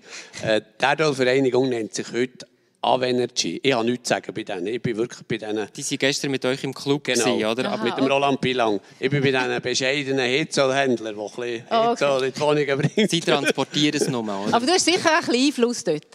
Nein, nein, das, nein, das habe ich nicht. Okay. Aber es ist natürlich so... Nein, aber gleich vielleicht schnell zum Mechanismus, oder? Wo, wo, wo die Organisation hat, die müssen, müssen zwingend Kompensationsmaßnahmen machen äh, wo halt Kosten, die sie dann, äh, auf, die, auf die Nutzer werden übertragen. Man hat dann im Gesetz sogar Angst gehabt, dass das deutlich teurer könnte werden. Und darum haben sie den Deckel von 12 Rappen. Aber Einfluss habe ich leider nicht. Muss also eben, Politik hat den Deckel festgelegt. Und ich glaube, man muss einfach auch sagen, etwas wird es den Autofahrer kosten, so oder so. Also, und dann 12 Rappen, das ist Heute werden wahrscheinlich fünf Rappen überwälzt, das ist ja nach dem heutigen Gesetz. Und die einzige Änderung ist ja, dass auf zwölf Rappen ausgeht, das ist plus sieben Rappen. Also es ist ja nicht die Differenz von zwölf Rappen, sondern eigentlich von sieben Rappen. Ich nehme an, die fünf Rappen werden heute schon über, überwälzt. Okay. Vielleicht nicht. Du musst einfach das Mikrofon wieder... Aber wir lassen mal hier lassen. Michel Hey, Reichelt... Es ist etwa anderthalb Rappen, weil man heute äh, äh, Biotreibstoff Aha. noch eine Steuervergünstigung hat. Darum muss man nicht auf die 5 Rappen. Da sind wir schon das, fällt, sehr in den Details. das fällt nachher Die in weg. Zukunft nicht so viel sein, wie man könnte. Gut, ich Gut, das hier... müssen nicht die Gut, Betroffenen. ich möchte hier Be- Punkt machen. anders. Ich möchte nämlich gerne Michel Reichelt fragen. Wie, wie, wie kommt es euch vor, wenn wir jetzt so darüber reden, 10 Rappen teurer, 12 Rappen teurer, äh, da hat der Klimastreik auch eine andere Überlegung, oder? Ja, also für mich ist das wie so ein mega gutes Beispiel, warum dass man die Sektionen halt wie nicht einzeln kann anschauen kann. Also natürlich, Mobilität ist ein mega wichtiges Thema und das heißt halt wirklich auch, dass man anschaut, okay, wie leben denn die Leute und dass man gerade zum Beispiel für die Landbevölkerung ähm, das Leben dort auch wieder attraktiver macht, dass man nicht angewiesen ist auf ein Auto und in die Stadt muss. Also dass es alles in Gehdistanz ist oder Velodistanz erreichbar ist. Und ich glaube, dass ganz viele so Infrastrukturen ähm, verloren gegangen sind, gerade in den ländlichen Regionen, wegen dem Auto, weil man halt das Auto hat, um in die Stadt fahren, einkaufen und es darum das Dorflädeli nicht mehr gibt oder die Post nicht mehr gibt im Dorf. Ich bin auch im Dorf aufgeladen, äh, aufgewachsen. Ähm, ich habe es selber erlebt. Und das sind so Sachen, wo ich das Gefühl habe, sind aufs Auto zurückschliessen. Und ich meine, wenn man dann auch die Zahlen anschaut von den Autos, ich meine, wir haben in der Schweiz 157'000 neue Neuwagen pro Jahr und davon sind 42 Prozent SUVs. Also ich habe das Gefühl, auf den 12 Rappen, ganz ehrlich, der Großteil von denen, die Auto fahren, kommt es wirklich nicht darauf an. Die, die kratzt das nicht. Und gleichzeitig habe ich das Gefühl, wirklich, es sollte nicht auf die Lasten der Bäuerinnen und Bauern gehen. Also dort muss man wirklich schauen, dass man mit der Landwirtschaft zusammenarbeitet, dass man die Bedenken, und, Ernst, aus- äh, die Bedenken und Ängste aus der Landwirtschaft auch ernst nimmt und hört. Weil ich kenne Bäuerinnen und Bauern und es ist mega anspruchsvoll, im jetzigen System so zu bauen. Und das müssen wir ernst nehmen und dort müssen wir mit der Landwirtschaft zusammen Lösungen finden. Gut, ähm, ich ähm, ja, ich, ich wäre wär jetzt lang gerne zu der Brennstoffabgabe, zur CO2-Abgabe bei der Brennstoff gegangen. Oder zu den Bauern Ja, ja, einfach zu der ländlichen? Bevölkerung noch etwas wollen sagen, weil eigentlich das System ist eben wirklich sehr austariert und es ist ja, es sind lange Diskussionen vorausgegangen, weil die ländliche Bevölkerung, die profitiert ja eigentlich bei diesen Abgaben, wenn es um, um wo, ums Haus geht, weil ganz viele haben ja Holzheizung auf dem Land, also dort kriegen sie eigentlich zurück. Sie zahlen vielleicht beim Auto ein bisschen drauf, aber die ländliche Bevölkerung, die, nicht- die, die macht auch nicht so riesige Distanzen und die ländliche Bevölkerung, die fliegt am wenigsten. Das ist einfach Fakt. Das ist nicht erfunden jetzt von mir. Also unterm Strich wird die ländliche Bevölkerung eher profitieren, als dass sie verliert. Wir Und sie profitiert auch sehr davon, wenn wir den Klimawandel können aufhalten können. Okay, machen wir hier einen Punkt. Dann möchte ich gerne zur CO2-Abgabe auf Brennstoff noch kommen, wo auch ein wich- wichtiger Punkt ist in diesem CO2-Gesetz. Ähm, die Abgabe gibt es gibt es bereits. Äh, Sie soll jetzt kontinuierlich erhöht werden, je nach den Emissionen ähm, in der Schweiz. Die höchste Abgabe ähm, ist heute bei 120 Franken pro Tonne CO2. Neu soll sie auf steigen kontinuierlich auf bis zu 210 Franken pro Tonne CO2. Melanie Mettler, das ist schon eine deutliche Mehrbelastung, ihr hier den Leuten ähm, zumutet. Genau, ich habe es ja am Eingangs auch schon gesagt. Das Ziel ist ja, dass wir eigentlich aufhören, die Geschäftsmodelle und die Arten zu wirtschaften und zu leben zu subventionieren, die unserer Zukunft schaden und die unserem Klima schaden. Und irgendwie muss man dort halt auch ansetzen. Und es ist tatsächlich so, dass wir natürlich massiv in fossile Brennstoffe investiert haben, dass auch immer wieder in Technologien investiert haben mit, mit äh, fossilen Brennstoffen. Und das tut mir sehr leid, dass man das gemacht hat. Wir zahlen jetzt den Preis für das. Und die, die jetzt die Technologien brauchen, die zahlen auch den Transformationspreis für das. Jetzt äh, auf die umweltfreundlichen Technologien umzustellen, das ist ein schmerzhafter Prozess, oder? weil man einfach etwas ganz anders machen muss, als man es vorher gemacht hat. Aber wir haben den Handlungsbedarf etabliert, wir müssen etwas machen. Das weitermachen wie bisher ist keine Option, weil wenn wir weitermachen wie bisher, dann kollabiert es genauso.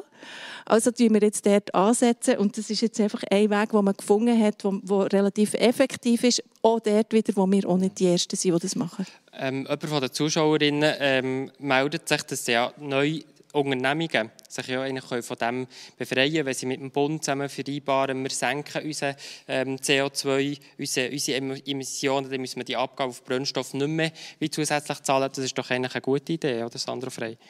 Also ich habe das angeschaut und ich habe nicht wirklich gesehen, welche Unternehmen sich neu von dem können befreien oder jetzt Teil von dem Emissionshandel können sein, die vorher nicht Teil vom Emissionshandel gewesen sind.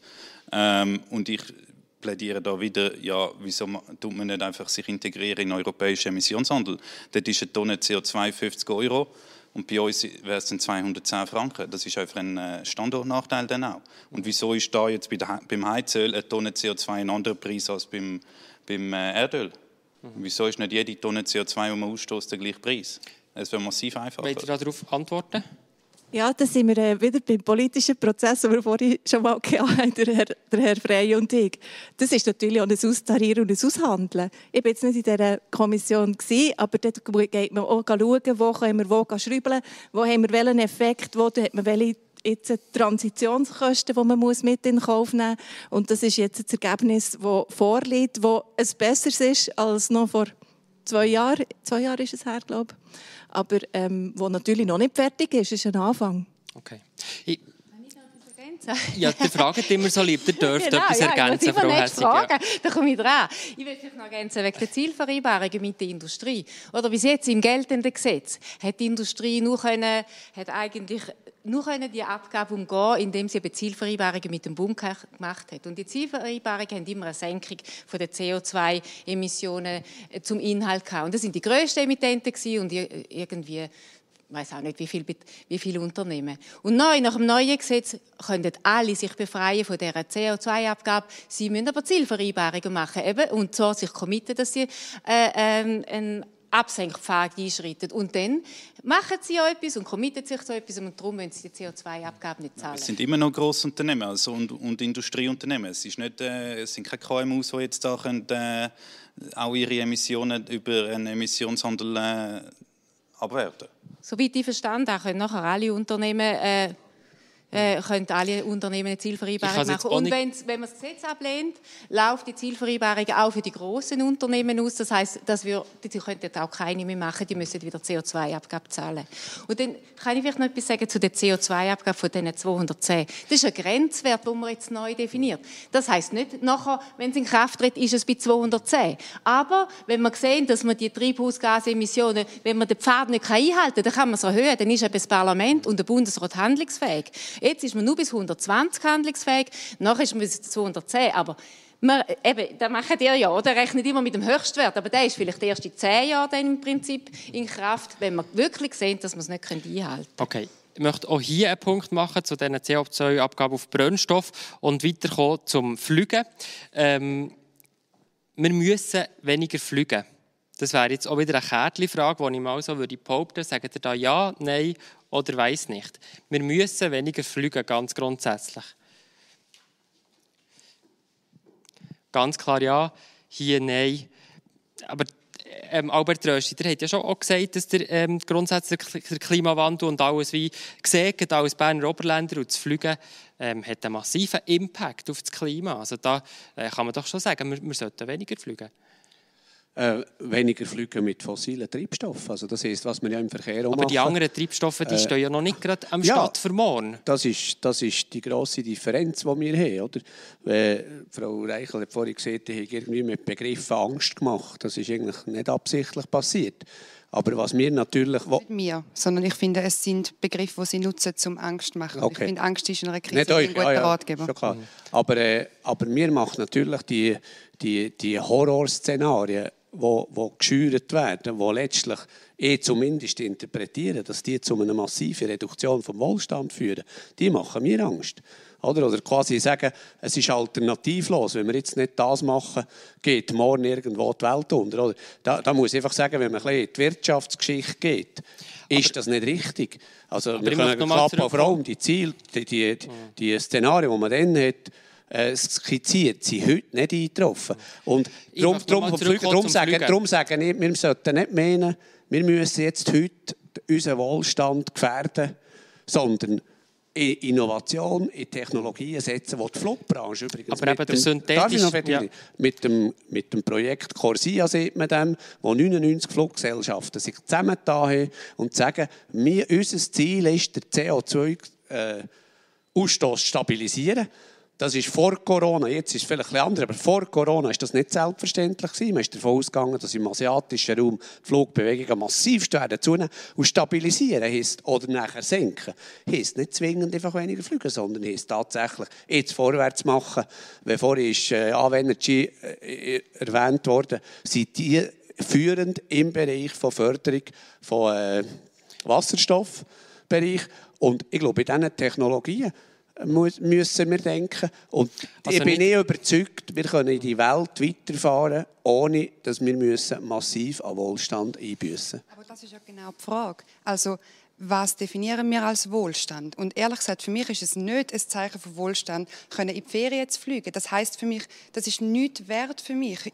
Was für mich wertvoll ist, ist Zeit haben mit der Familie. Ich möchte können wandern, ich möchte können Natur geniessen. Und das ist jetzt und Zukunft möchte ich einen Planet haben, wo auch meine Kinder noch leben können, wo meine Kinder können irgendwie vorausgehen und spielen wo es Hügel hat und Wälder, wo sie sein können. Das ist mir wichtig und das heißt für mich Wohlstand und nicht irgendwo in der Weltgeschichte umeinander fliegen. Das ist auch schön, aber es ist nicht Wohlstand, sondern es ist überflüssiger Luxus, den wir uns nicht mehr leisten können. Also ihr vergessen natürlich, das, oder nein, vergessen das nicht. Ihr wisst, dass, die Arbeits also dass man nicht nur von Flugreisen, ich finde es jetzt auch nicht ganz sinnvoll, wenn man heute, also, oder vielleicht vor Corona, für 50 äh, Franken mit EasyJet in eine Party ist, äh, auf Mailand oder auf London. Da, da bin ich mit nicht einig. Aber, aber wenn, ihr fragt, wenn ihr fragt, ein weniger Flüge heisst das für mich natürlich ein ganz grosser Anteil ist, äh, ist Geschäftsflügerei, ist Transportflug, wo die Inter wo letztlich wir gemerkt, wir brauchen das nicht mehr, weil wir ja können viele Meetings online machen. Die die, ja, das ist gut. Die internationale Arbeitsteilung, Wirtschaftsarbeitsteilung hat eine grosse Rolle. Aber wir treffen es ja damit, möglichst viel regional zu machen. Dann nimmt das automatisch ab. Aber ich will mich heute nicht committen per se der Flugverkehr muss jetzt zwingend abnehmen, weil sonst muss ich mir logischerweise auch der Verkehr generell und da haben wir letztlich eine Wohlstandsfrage. Wir müssen Techniken finden und die werden wir finden. Bin ich überzeugt. Aber das, was wir jetzt in der Schweiz haben, ist nicht Wohlstand, sondern wirklich übertriebener Luxus, den wir uns nicht mehr leisten können. Das ist außerhalb ja. der planetaren Belastbarkeitsgrenze. Und es ist auch nicht nötig. Und wenn wir unsere Gesellschaft anschauen, dann geht es uns vielleicht materiell gut. Aber es geht uns psychisch nicht gut. Wir, wir haben eine mega hohe Einsamkeitsrate, zum Beispiel bei den älteren Menschen. Wir verfrachten die irgendwelche Altersheime. Wir haben einen Verlust von Wert. Wir haben einen Verlust von Zugehörigkeit. Wir haben einen mega, was für mich wirklich Wohlstand haben, das verlieren wir. Und vor allem, wenn wir so weitermachen wie bisher, dann verlieren wir es komplett und dann haben wir nämlich nicht mal mehr irgendwie einen Planet, wo wir sinnvoll drauf leben können. Okay, Aber das ist jetzt, das, das, darf ich das noch, noch, noch oder ja, noch also schnell? Mit, mit, ich finde es sehr spannend, wie Sie ja, das miteinander Einfach nur noch schnell sagen, wir haben es ja vorhin gefunden, von, von der bürgerlichen äh, Scholle, die ihr auch sehr unterstützt.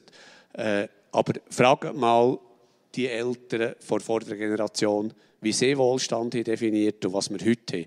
Und da finde ich jetzt, was ihr sagt, ist eben auch sehr Angstmacherei.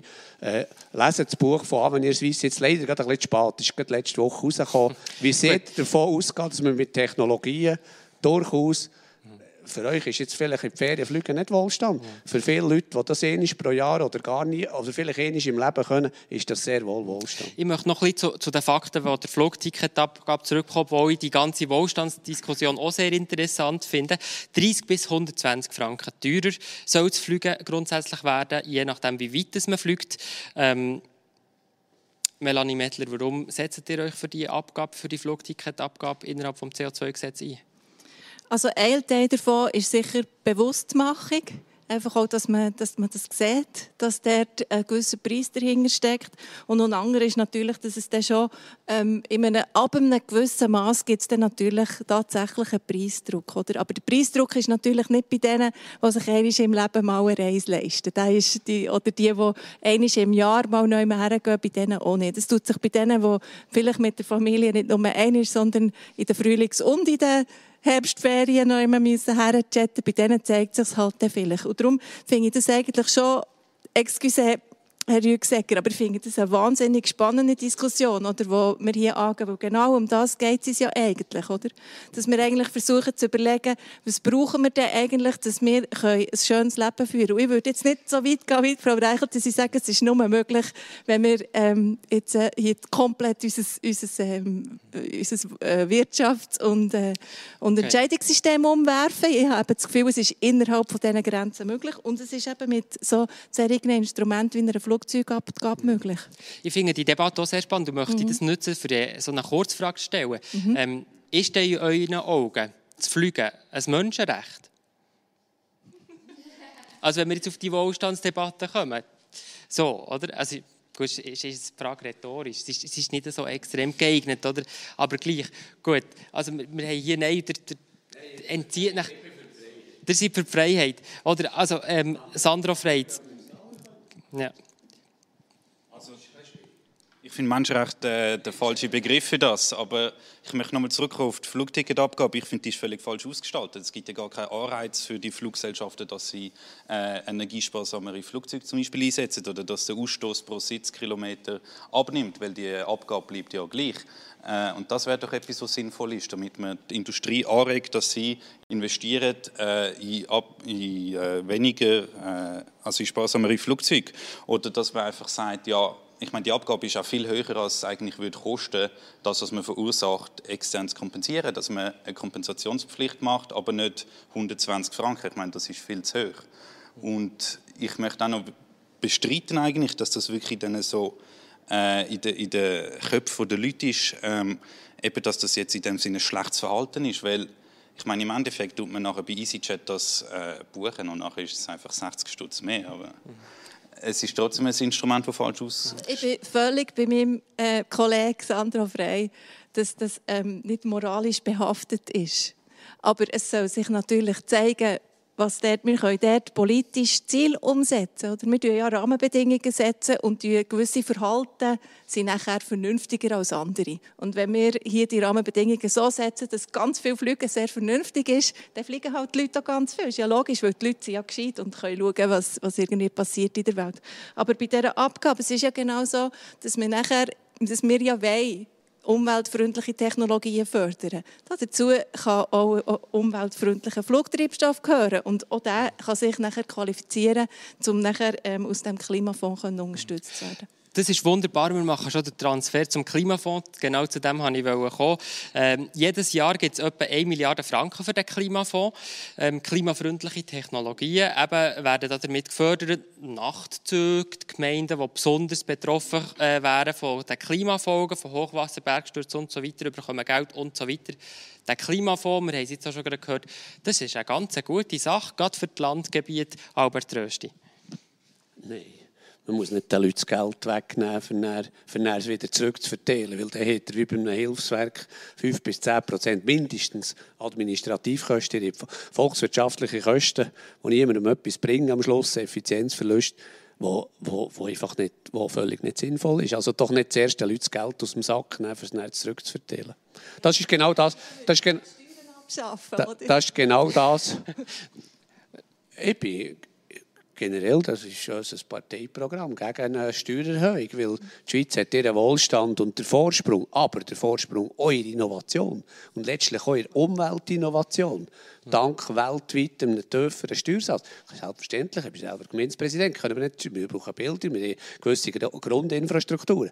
Aber wir müssen nicht meinen, der, der Staat könne selber bestimmen, wo jetzt Innovation stattfindet. Das findet auf dem, auf dem Markt viel besser statt. Mhm. Der Klimafonds greift stark im Markt ein. Cornelia Hessig, was sagt ihr dazu? Also Zuerst einmal, es ist ja nichts Neues, der Klimafonds. Oder? Der, der, das, äh, das, Gebäudeprogramm ist ein Teil von dem Klimafonds, dann ist ein, ist ein Innovationsteil in dem Klimafonds und der wird aus, ausdrücklich von dieser Flugabgabe gespeist. Und dann möchte ich vielleicht wirklich nochmal zurück auf die Flugabgabe, weil da wollte ich noch etwas sagen. Weil das geht jetzt eben in die Innovation, soll eben gerade in, in, in freundliche Technologien gehen. Und dann ist Geld rum, wo sonst vielleicht die Flugindustrie kein, kein Geld hätte, um, um da irgendetwas zu erforschen erforschen oder erfinden. Und der Klimafonds der greift in dem Sinn nicht, nicht ins System ein. Oder? Es ist ein altbewährtes System. Wir tun, wir, wir tun, anstatt Innovation vorgehen. Ja, aber irgendwo muss ja das Geld herkommen, da sind wir uns ja einig. Oder irgendwo muss Geld herkommen. Man könnte natürlich ja, sagen, okay, wir machen Innovation und wir geben halt einfach Geld, wie jetzt auch in die Landwirtschaft, wir geben einfach Geld da drin rein, aus dem Staatshaushalt. Aber dann hat man keine Lenkungswirkung. Das ist ja die Idee des Gesetzes. Man nimmt es bei denen, die eben aus die Umwelt extrem belastet, tut sie in den Topf rein und aber dann, dann ist fördert... keine Lenkungsabgabe, es geht ja nicht an, an Einzelne zurück. Es geht Doch, eben, es ist aber die Rückverteilung. Es gibt ja zwei Sachen, da müssen wir wirklich super auseinanderhalten.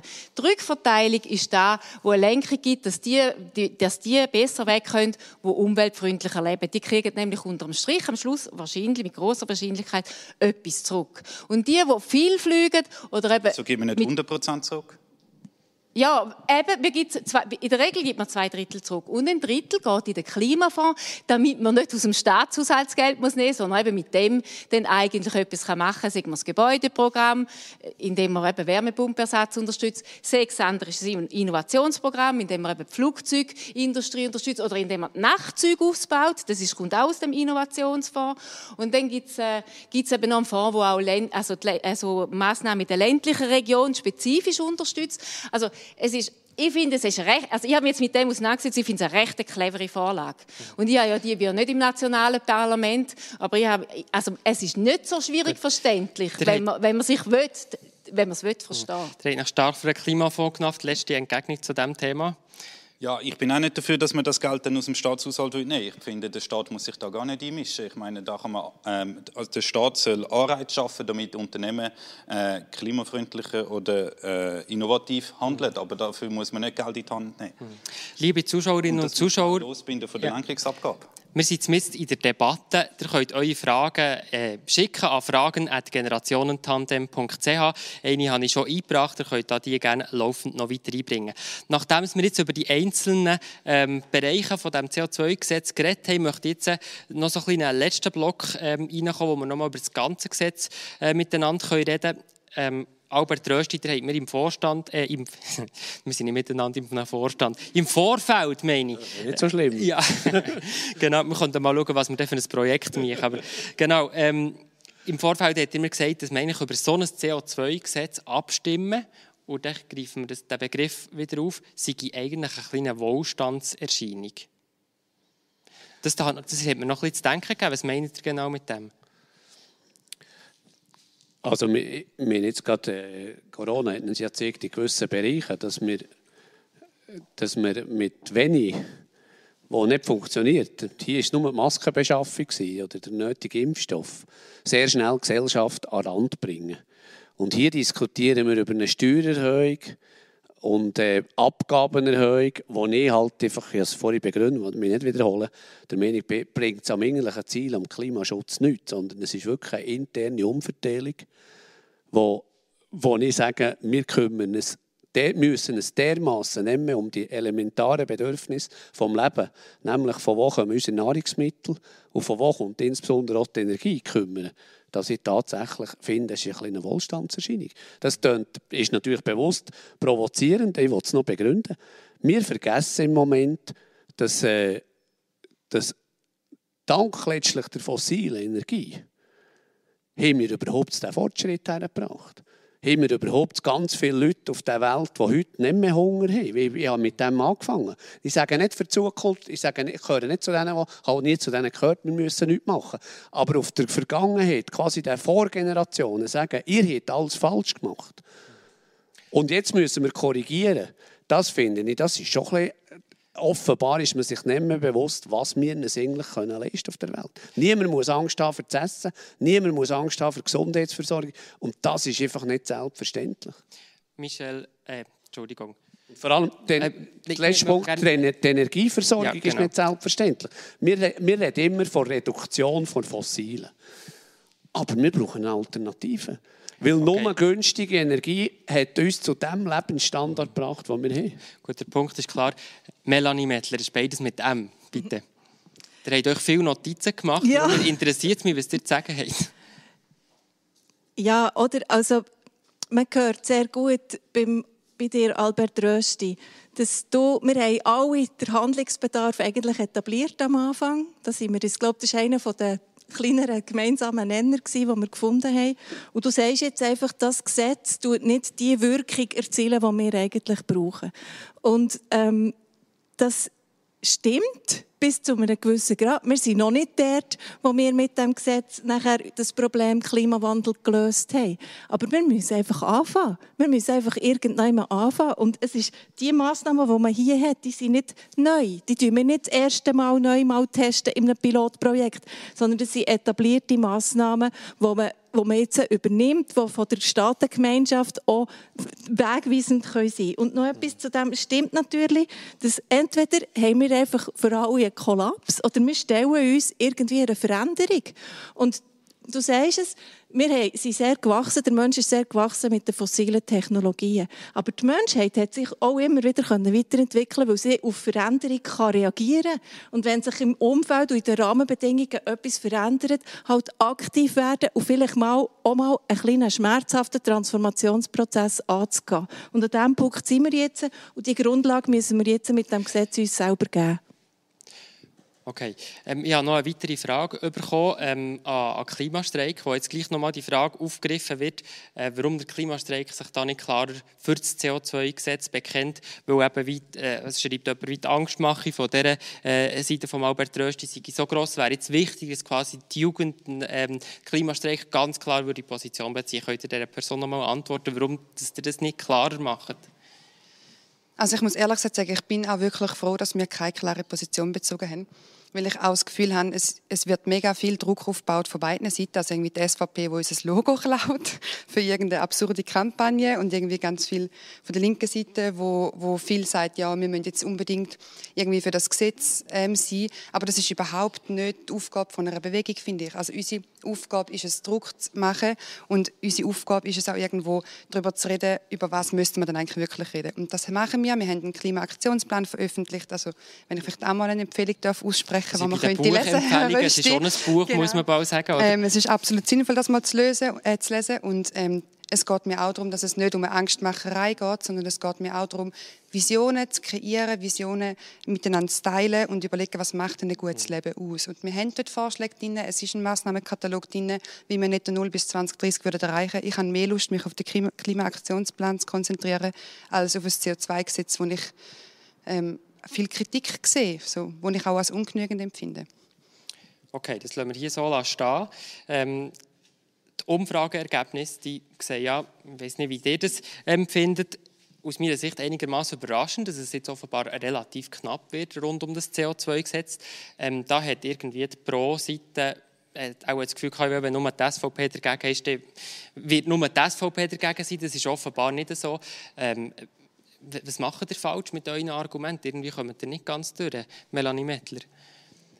Ja, also was mich besonders überrascht hat, ist jetzt äh, von dieser letzten Umfrage, dass wirklich auch die Zustimmung bei den jüngeren Generationen ähm, nicht so stabil ist. Ich muss sagen, das hat mich aufgeschreckt.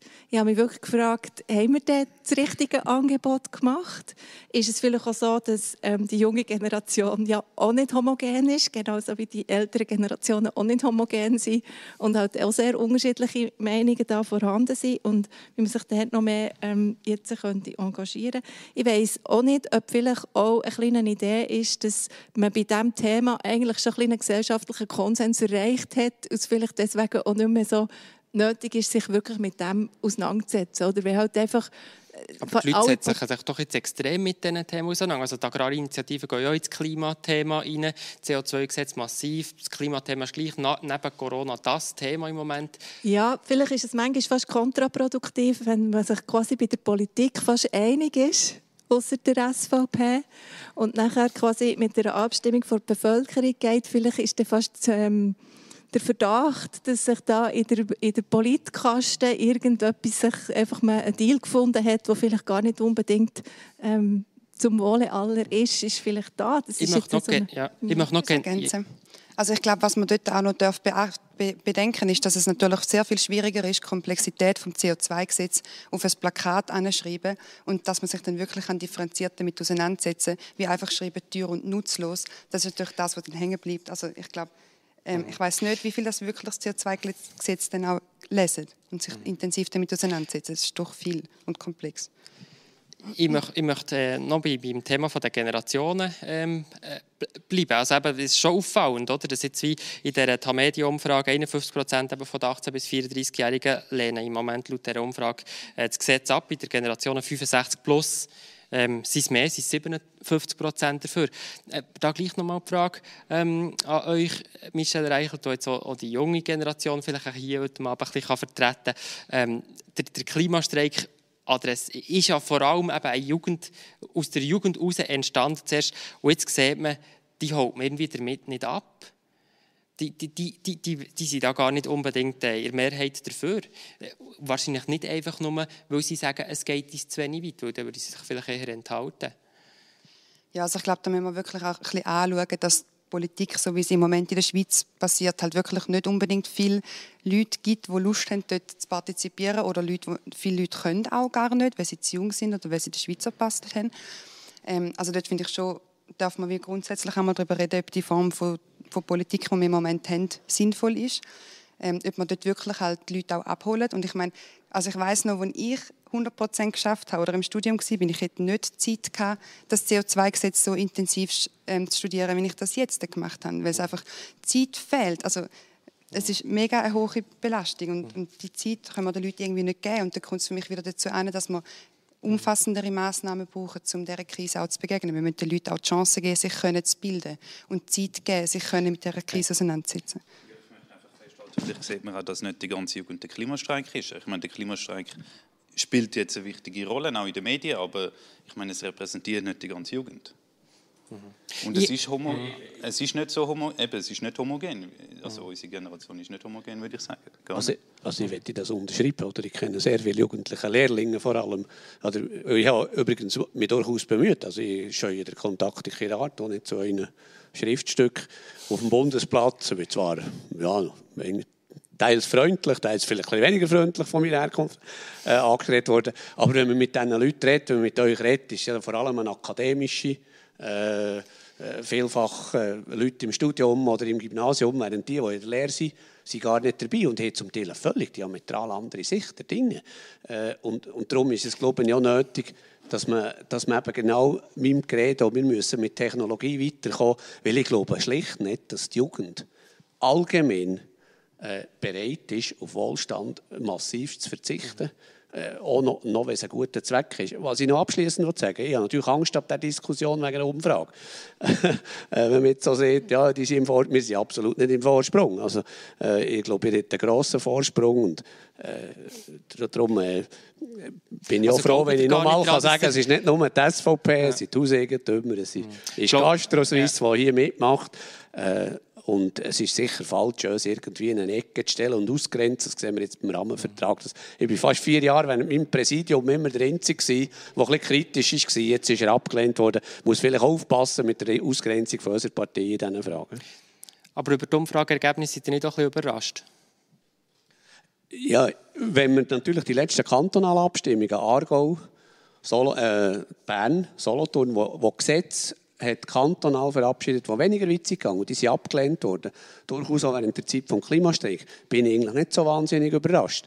Äh, aber für uns ist der Teil natürlich alles andere als gewonnen. Also wer keine Abgaben will, keine neuen Steuern, keine neuen Regelungen, muss unbedingt da turnen, sonst wird das Gesetz angenommen. Mhm. Ja. Parteien nachher aufteilt finde ich jetzt als Jungfreisinnige, weil äh, momentan sind über 60 Prozent von der FDP-Basis dagegen. Da haben wir noch die Inner-FDP-Debatte, ähm, da hätte ich vielleicht auch noch mal eine Frage. Das ist ja nicht mal im Jungfreisinn so, ähm, und das war auch noch eine Frage, gewesen. es ist nicht mal der Jungfreisinn, der äh, schweizweit eine klare Parole fasst. Warum, Nein, warum ist jetzt so wie quasi Splittergruppe von den Freisinnigen, die jetzt quasi gegen die Parteileitung quasi schießt, äh, tut ihr da nicht einfach auch, äh, quasi euch einen Bärendienst erweisen innerhalb von der FDP im Moment? Nein, ich glaube nicht. Also ich meine, im es Platz für viele verschiedene Meinungen und wenn man nicht zufrieden ist mit dem Gesetz, finde ich, ist es völlig legitim, wenn man dem auch Ausdruck gibt. Mhm, okay. Und dann muss man es nicht einfach mittragen, auch wenn man es nicht gut findet. Mhm. Cornelia Hessig. Ja, ich würde noch gerne etwas äh, sagen zu, dem, zu den Umfragewerten, weil ich finde, es ist noch, es, ich finde es nicht ein schwieriges Gesetz. Wenn man sich mit dem auseinandersetzt, kann man es begreifen. Aber es ist ein Gesetz, das anspruchsvoll ist. Man muss sich damit auseinandersetzen. Und es hat auch so viele verschiedene Punkte, die da drin hineinfließen. Eine Rückverteilung, es hat verschiedene Erhöhungen von, von Grenzwerten und es hat eine Neueinführung von einem Grenzwert für Häuser. Und man kann das so einfach angreifen. Das ist halt, wenn, ich, wenn, wenn wir einen Entscheid empfehlen über, über 5 Millionen Ja oder Nein, ist das einfacher. Und so ein Gesetz ist natürlich, man kann es von allen Seiten angreifen. Und das ist natürlich extrem schwierig, ein Gesetz zu verteidigen, das komplex ist äh, äh, zu durchschauen. Da kann man auch in diesen, in diesen Podiumsdiskussionen, da, äh, da kann man mit Zahlen um sich werfen und Angst machen. Und da kann man natürlich mit irgendwelchen Argumenten immer schwierig dagegen zu halten. Und ich glaube, auch, auch von das ist eigentlich ein Hauptgrund. Solche riesige Gesetzesrevisionen sind immer schwierig zum durchbringen. Und da haben wir ja auf kantonaler Ebene gesehen, man kann, da kommt man mit den Mietern hinführen, obwohl man sich sonst gar nicht für die Mieter äh, interessiert und erzählt irgendetwas, sie leiden darunter, die Rentner leiden auch darunter. Zum Beispiel erwähnt man überhaupt nicht, dass in dem Gesetz eine Härtefallregelung drin haben, wo eben gerade extra für die Rentner gemacht worden ist, wo die SVP apropos offensichtlich abgelehnt hat. Aber die Härtefallregelung soll dafür sorgen, dass die Rentner eben ihre Heizung trotzdem können übersetzen und wenn es keine äh, äh, ersetzen und wenn es keine Hypothek bekommen, dann können sie das Contracting machen. Also man hat eigentlich an fast alles gedacht. Das war eine ausführliche Debatte Also Aber es ist halt wirklich einfach zu sagen, ja, es ist halt, es ist, es, es schadet am Mieter, es schadet am Rentner, wo eigentlich nicht stimmt. Ich Aber um es widerlegen, braucht man dann extrem viel Argument, oder? Der macht Genau. Ihr macht euch jetzt nochmal ganz generell für das CO2-Gesetz stark. Ich habe eine Frage aus dem Publikum nochmal bekommen, die vielleicht eine gute Abrundung ist ähm, zum Thema. Und zwar gleich, wenn wir noch auf die individuelle Ebene gehen, wo vielleicht alle ganz kurz etwas können, können sagen wie das bei euch ist. Und zwar die Frage, was denn, ähm, die, die hier auf dem Podium stehen, persönlich ganz konkret ähm, für den Klimaschutz? Melanie Mettler. Ähm, ja, also ich bin schon sehr lang ähm, für den Klimaschutz aktiv. Ich habe ähm, zum Beispiel äh, in dem, dass ich ein Solar-Community-Projekt gegründet das heißt Sunraising. Das läuft jetzt sehr gut. Es gibt auch noch Strom von mir, mit denen haben wir uns jetzt zusammen da. Und ich bin natürlich politisch tätig, schon sehr lange. Ich verbringe viele schlaflose Nächte und meine Wochenende und Freizeit damit, dafür zu kämpfen, dass wir eine umweltfreundlichere für den Klimaschutz gut. Noch auf der äh, wirklich ganz persönlichen Ebene, vielleicht auf eurer Seite, was macht ihr für den Klimaschutz? Albert Rösti? Gut, ich glaube, ich darf für mich in Anspruch nehmen, dass ich mindestens so bis 25, wenn nicht sogar 30 sehr bescheiden gelebt habe. Äh, rein von mir nicht, nicht einmal bewusst vielleicht von meiner Herkunft her, aber da habe ich auch sehr viel mitbekommen, dass man nicht unnötig Strom verbraucht, dass man das Licht löscht, dass man probiert äh, Stromsparende äh, von der Lampe, das sind die Details, die kleinen Details, oder, dass man den Fernseher ganz abstellt, die, die kennen wir ja ein bisschen, das machen alle. Aber ich würde mich anschließen jetzt, ich fliege auch nicht so viel, kann nicht so also ja, habe nicht Zeit vielleicht. Äh, aber an Frau Mettler würde ich mich anschließen. Mhm. Ich setze mich massiv für den Klimaschutz ein, indem ich im Moment mit Vehemenz gegen Trinkwasserinitiative okay. opponiere. Über die wo diskutieren wir nächste Wo wir am Schluss Nahrungsmittel genau. werden importieren Über die diskutieren wir nächste Woche. Wo wir am Schluss werden Soja importieren von Gut. Brasilien. Äh, Sandra Frey, was tut, ihr, was tut ihr persönlich für den Klimaschutz? Äh, ich fahre zum Beispiel eigentlich grundsätzlich ÖV, also ich bin nie mit dem Auto unterwegs. Ähm, ich denke, das ist schon einiges. Wir heizen nicht mit Öl daheim. Okay. Wir haben dort äh, Fernwärmeheizung. Also. Mhm. Cornelia Hessig? Ja, also ich habe kein Auto zum Beispiel und habe drei Kinder ohne Auto aufgezogen. Wir, wir wärmen auch mit Wärme, äh, wir heizen unser Haus mit Wärmepumpe, wir haben es gedämmt. Mhm. Und, äh, ja, ich mache eigentlich, ich glaube, mein Fuß, ich bin Vegetarierin, also mein Fußabdruck ist ziemlich klein, würde ich mal behaupten. Ich immer Michelle Reichelt, was tut ihr persönlich für den Klimaschutz? Vielleicht noch etwas, was wir jetzt noch nicht haben gehört ich sitze vor Banken und mich anketten. Ich sitze auf Bäumen und verhindere, dass ein Hügel abgebaut wird. Ich gehe streiken, vielleicht so Sachen, die man nicht schon gehört hat. Okay. Ähm, ja, ich fahre auch Zug. Wir haben auch eine PV-Anlage auf dem Dach, die nicht von uns ist. Also wir sind ein Mietshaus. Äh, genau, Velofahren, zu Fuß unterwegs.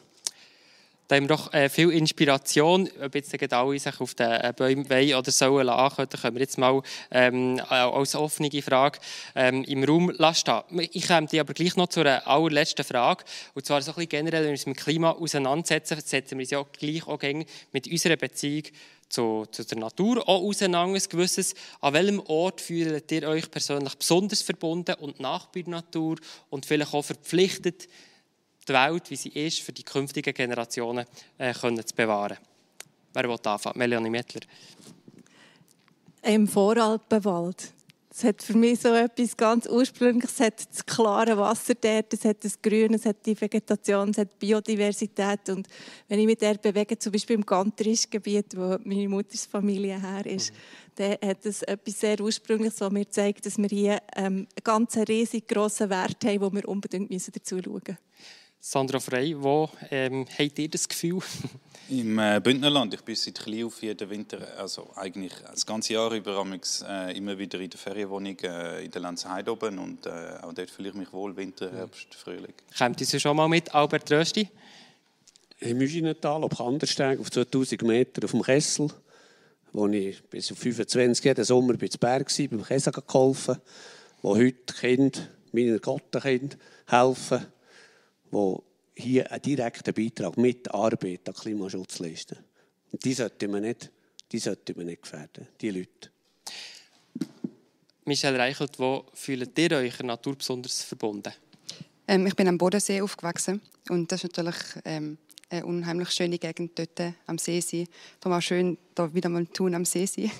und wenn man vielleicht also nur um das nicht einfach auch so stehen lassen, der Fischereiverband, der übrigens für Trinkwasserinitiativen ist, wo dann auch Gut, jetzt, jetzt, jetzt verfragt ihr wieder an mit der Debatte, das tue ich natürlich heftig unterbrechen.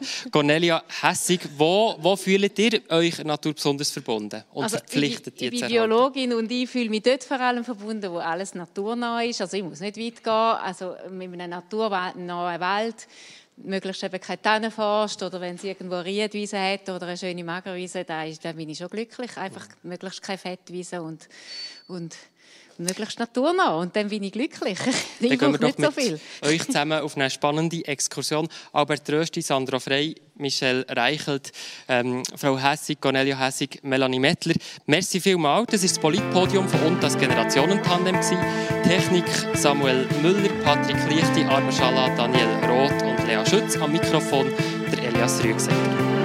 Politpodium. Brisant, kontrovers, fair. Moderiert von Elias Rüegsecker.